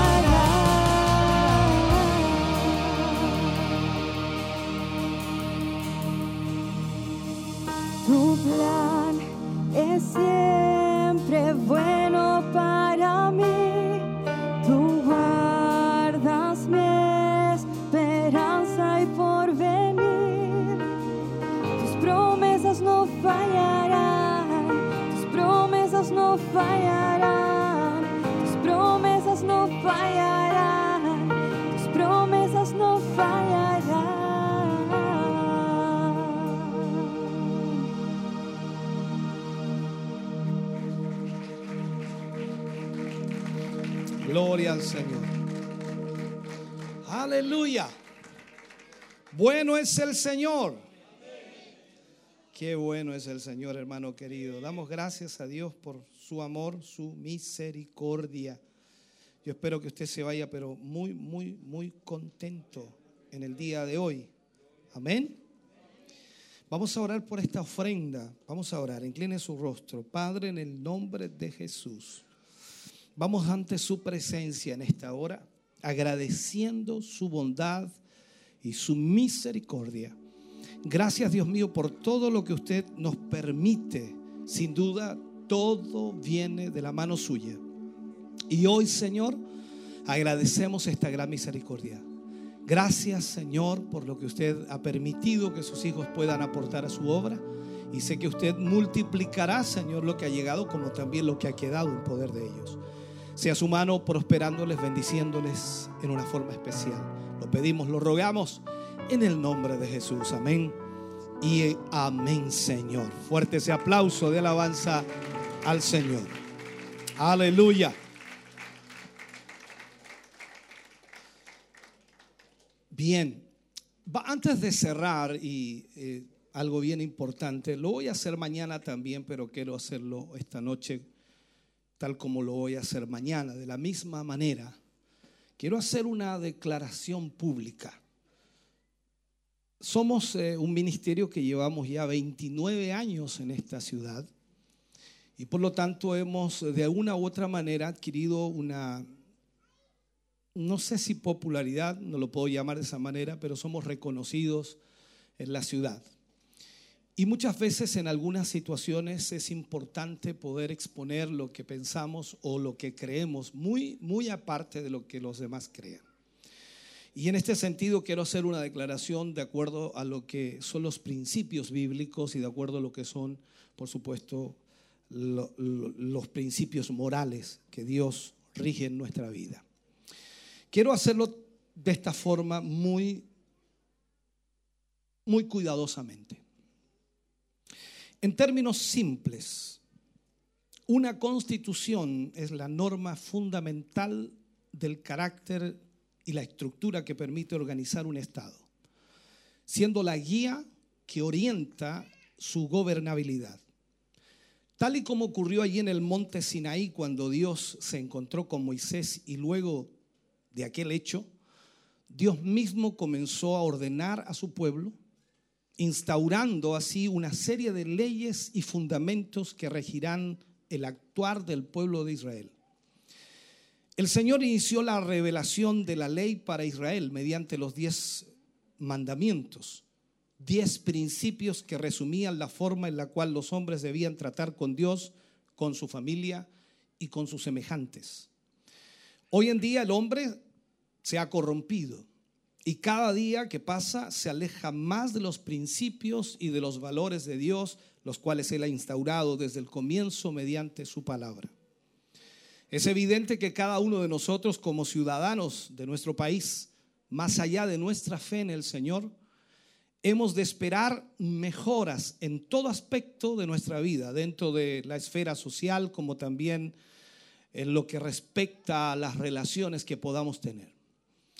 Todos esperan que la pensión, la salud, la educación, la seguridad, la descentralización, la justicia, las mayores oportunidades, la protección del medio ambiente, en otras, en otras palabras, todos esperan que eso se arregle, aunque está pendiente hace muchos años.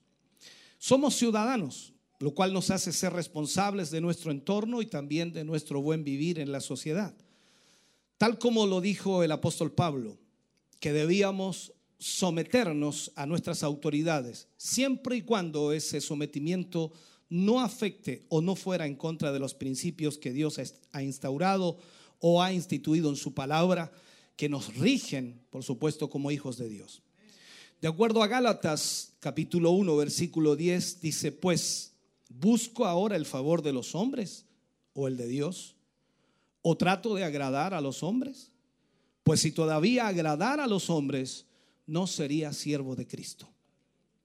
Ante tal situación, bajo nuestra declaración de fe y conocimiento de los principios de Dios que nos entrega en su palabra, sobre el cual o sobre el cuidado de nuestro prójimo, el respeto, la valorización de la familia como institución creada por Dios, por supuesto, también el respeto a las leyes, pero lamentablemente hoy leyes que no van en favor, ni mucho menos de acuerdo a la palabra de Dios. Digo, leyes que van en contra de la palabra de Dios y mucho más.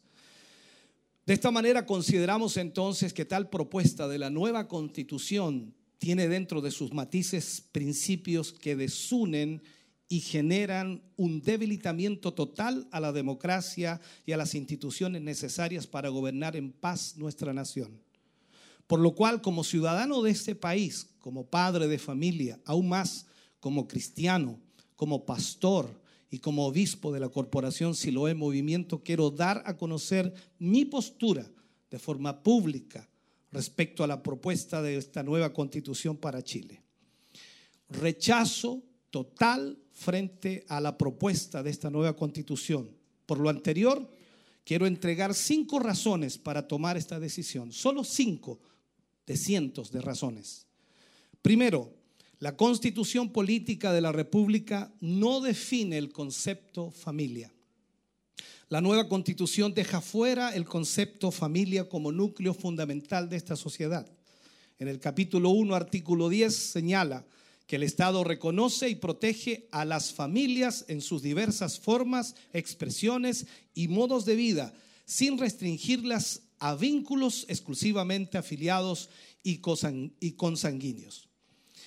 Ante esto, ya no es la familia el núcleo fundamental de la sociedad. Ahora se habla de familias en sus diversas formas, expresiones y modos de vida. No se dice cuáles son estas expresiones ni deja parámetros para modos de vida. Segundo, esta propuesta de constitución otorga una mayor libertad para que las mujeres puedan realizar un aborto. Incorpora el aborto cuyo ejercicio lo, regula la ley capítulo 2, artículo 61, inciso 2. El Estado asegura a todas las mujeres y personas con capacidad de gestar una interrupción voluntaria del embarazo. Esta propuesta de nueva constitución no protege la vida ni la vida del que está por nacer. Proverbios 6, 16 al 17. Seis cosas aborrece Jehová y aún siete abobina su alma. Los ojos altivos, la lengua mentirosa, las manos derramadora de sangre inocente. Tercero, elimina el derecho preferente de los padres a educar a los hijos. Capítulo 2, artículo 41 sobre derechos fundamentales y garantías. Esta comprende la libertad de madres, padres apoderadas y apoderados y tutores legales a elegir el tipo de educación de las personas a su cargo. Bajo este artículo podemos decir entonces que los padres solo quedan como con el derecho a elegir la educación y elimina la palabra hijos, reemplazándola por las personas a su cargo. Esta libertad queda restringida a dos aspectos, el interés superior del niño y su autonomía progresiva. Proverbios 22.6 dice, instruye al niño en su camino y aun cuando fuere viejo, no se apartará de él. Una de las responsabilidades esenciales de la familia es la educación a los hijos, un derecho y un deber que no puede ser delegado o usurpado por otros y la nueva constitución entrega este deber al Estado.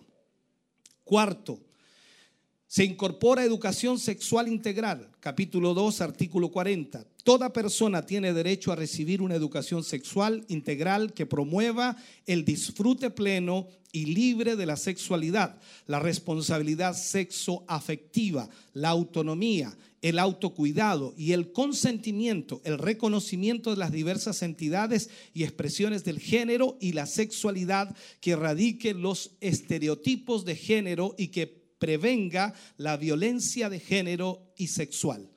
Educación sexual integral bajo principios que como cristianos no compartimos. Disfrute pleno y libre de sexualidad. ¿Qué se enseñará a nuestros hijos?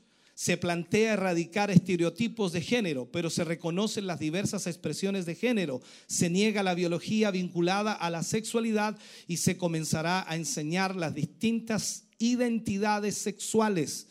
De acuerdo a Efesios 5, 11 y 12, dice, y no participéis en las obras infructuosas de las tinieblas, sino más bien reprendedlas, porque vergonzoso es aún hablar de lo que ellos hacen en secreto. En ningún momento se establece la responsabilidad de los padres y la importancia de incorporar la participación de ellos mismos en la educación sexual y, y afectividad de sus hijos dejando en manos de la autoridad determinar los planes y programas de esta materia, marcando lamentablemente una fuerte presencia de ideología de género en el sistema educativo, lo que daña de todas maneras el principio de libertad de enseñanza de los padres respecto a los hijos. Quinto, restringe la libertad de culto. La libertad de religión estará limitada a lo dispuesto en esta constitución. Algunos de sus principios son enfoque de género y la interculturalidad, entre otros. Como cristianos reconocemos la biología por sobre la ideología, ya que Dios creó a un hombre y a una mujer. Por eso nuestros cultos y acción como iglesia no pueden estar limitados a principios contrarios a las sagradas escrituras. Isaías capítulo 5, versículo 20. Hay de los que a lo malo dicen bueno y a lo bueno malo, que hacen de la luz tinieblas y de las tinieblas luz, que ponen lo amargo por dulce y lo dulce por amargo. Por estos cinco puntos y muchos otros más que nos afectan como ciudadanos en temas sensibles como seguridad, ciudadanía, propiedad, entre otros, es que declaramos que no debemos aprobar una constitución que solo provoca aún más un deterioro a la familia dejando a esta institución, la más importante creada por Dios, al amparo de una ideología diabólica y sin fundamento bíblico. Por último, debemos considerar que esta nueva constitución no reconoce en absoluto al pueblo evangélico, tampoco reconoce la labor social de las congregaciones evangélicas en todo el país, un trabajo que en su mayoría se ejecuta sin pedir dinero al Estado. Oramos para que Dios pueda traer sabiduría, responsabilidad de participar este 4 de septiembre defendiendo los valores cristianos que tanto bien le hacen a nuestra nación. Por lo tanto, nuevamente argumento que como miembro de esta sociedad, siendo ciudadano de ella, siendo padre, siendo esposo, siendo pastor, obispo de una congregación, mi absoluto rechazo a esta nueva constitución. Obispo Hugo Alfonso Montesinos, Corporación Siloé en movimiento.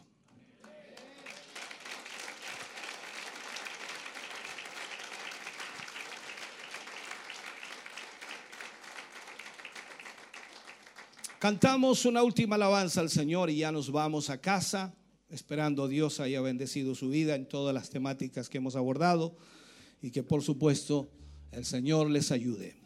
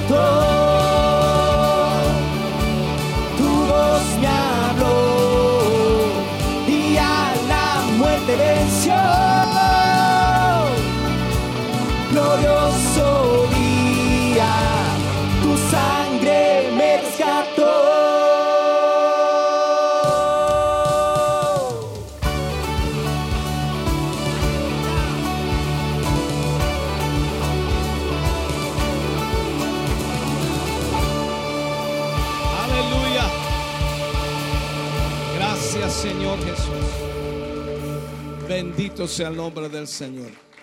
Vamos a orar para ser despedidos a nuestros hogares. Mañana estamos aquí a las 11 de la mañana para nuestro culto final de esta semana de familias restauradas.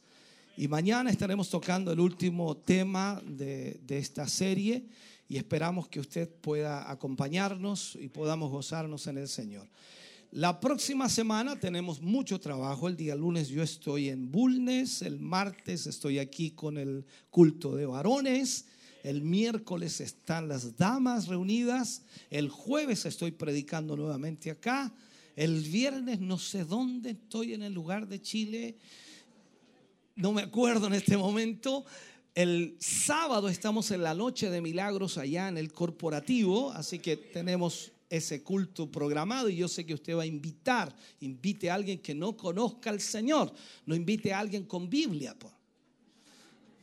Porque a veces invitan hermanos de otra y no, invite a alguien que no conozca al Señor para que vaya esa noche de milagros el día sábado.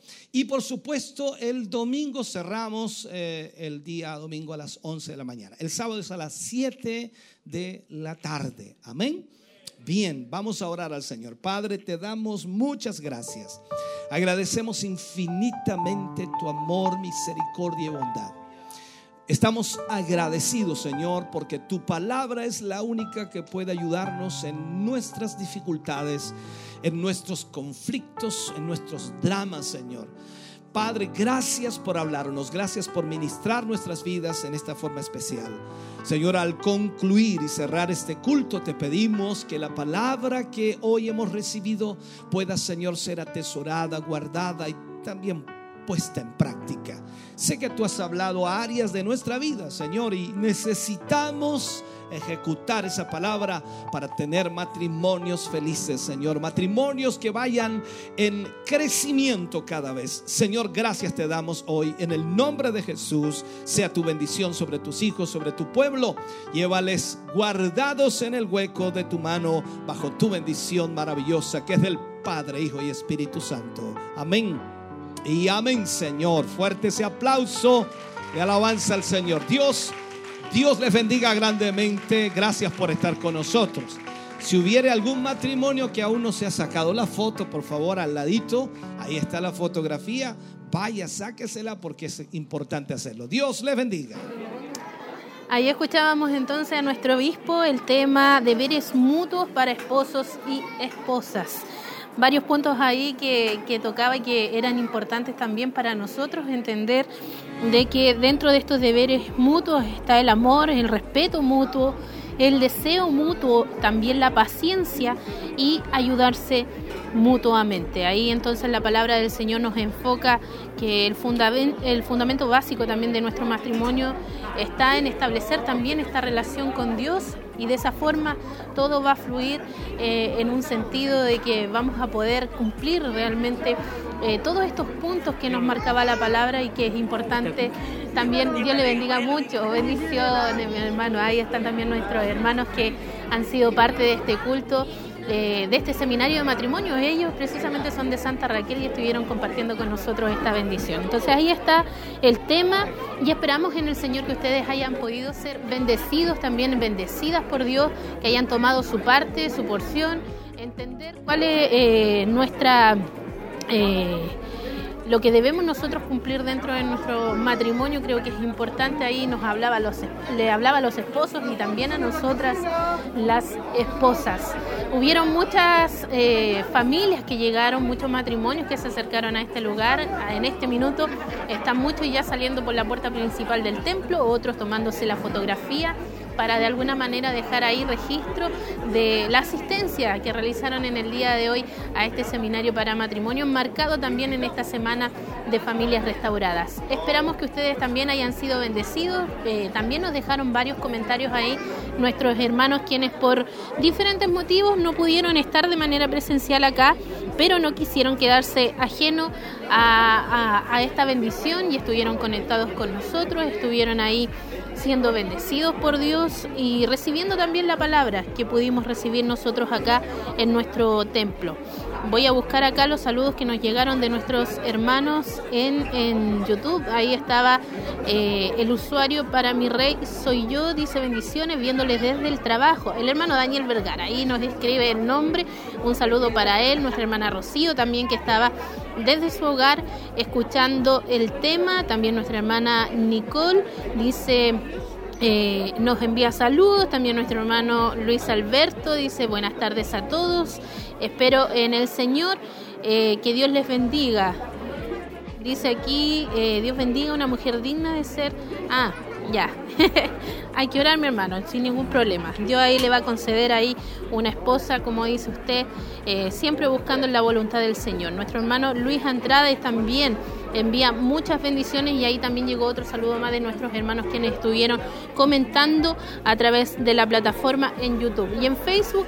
Habían hermanos que estaban incluso desde su trabajo y nos estaban ahí sintonizando a pesar de que hoy era un día feriado acá en nuestra ciudad, eh, muchos ah, también estuvieron en trabajo, otros enfermitos en casita, escuchando como, por ejemplo, nuestra hermana Nicole Lara, que dice acá por problemas de salud le fue imposible asistir, pero da gracias a Dios por permitirle ser parte de esta transmisión a través de las redes. Sin, sin duda Dios nos enseñará algo nuevo el día de hoy. También nuestra hermana Victoria Leiva nos envía bendiciones. Nuestra hermana Paulina Riquel me dice atenta también a la transmisión. Nuestra hermana Elena Sierra también envía bendiciones. Nuestro hermano Emanuel dice, linda enseñanza que Dios nos ha dado a través de nuestro obispo. Hemos sido bendecidos a través de la palabra del Señor. Que Dios bendiga cada matrimonio para tener una iglesia restaurada y firme en el Señor. Él estaba desde su trabajo viéndonos. Eh, nuestro hermano Juan Guajardo dice también aquí, eh, esperamos que este mensaje quede grabado, dice. No hay problema, mi hermano, porque va a quedar ahí en la plataforma en Facebook y también en la plataforma en YouTube para que usted lo pueda, eh, por supuesto, volver a escuchar si quiere nuevamente revivir este tema que hoy ha sido de bendición para cada uno de nosotros. También nuestro hermano Luis Chávez envía un eh, mensaje diciendo un maravilloso mensaje hoy, gracias a Dios por su palabra. Y Marcela Rojas no ha querido quedarse ausente, nos envía ahí muchas bendiciones. Ahí está entonces los saludos de nuestros hermanos quienes estuvieron compartiendo con nosotros y que por diferentes circunstancias no pudieron estar acá, pero estuvieron ahí conectados a través de las redes sociales. Eh, solamente nos queda recordar el día de mañana, vamos a cerrar con un culto también acá en nuestro templo en Barro Sarana 436. Eh, a las 11 de la mañana vamos a estar escuchando un tema especial. Eh, recuerde que ahí vamos a tener la oportunidad de tener el encuentro para familia. Así está denominado el culto de mañana y vamos a escuchar el tema la adoración familiar puesta en práctica. Recordarle también que va a estar el estacionamiento disponible en el Molino de Río Viejo. Va a abrir a las 10 de la mañana para que ustedes puedan estar ahí dirigiendo sus vehículos y puedan quedar ahí estacionados sin ningún inconveniente. Y, así facilitamos también eh, el estacionamiento a los vecinos acá en la calle de Barros Arana. Así que para que ustedes, mi hermano, lo puedan tener ahí presente. No queremos tampoco eh, molestar a nuestros vecinos que, por supuesto, eh, tienen entradas y salidas de vehículos. Así que lo ideal es que usted em, se dirija directamente allá, deje el vehículo y se venga con su familia a compartir en nuestro culto acá en nuestro templo en Barros Arana. Recuerda, a las 11 de la mañana va a estar iniciando y vamos a tener la oportunidad entonces de estar en este encuentro de familias. Nosotros ya entonces nos comenzamos a despedir, damos gracias al Señor esta transmisión y a todos nuestros hermanos también quienes hicieron posible eh, este seminario para matrimonios. A mi espalda usted puede ver el movimiento de nuestros hermanos que están ahí despidiéndose y ya cerrando este culto, algunos sacándose la fotografía para dejar el recuerdo de esta jornada y llevándoselas también a aquellos que quedaron con la fotografía del seminario anterior. Así que hay un lindo ambiente todavía acá en nuestro templo y nosotros damos gracias a Dios por la bendición de haber podido también compartir con cada uno de ustedes. Que el Señor les bendiga, que descansen, que tengan muy buena noche y recuerden quedarse en compañía de la programación de Televida y radioemisoras Emaus. Bendiciones.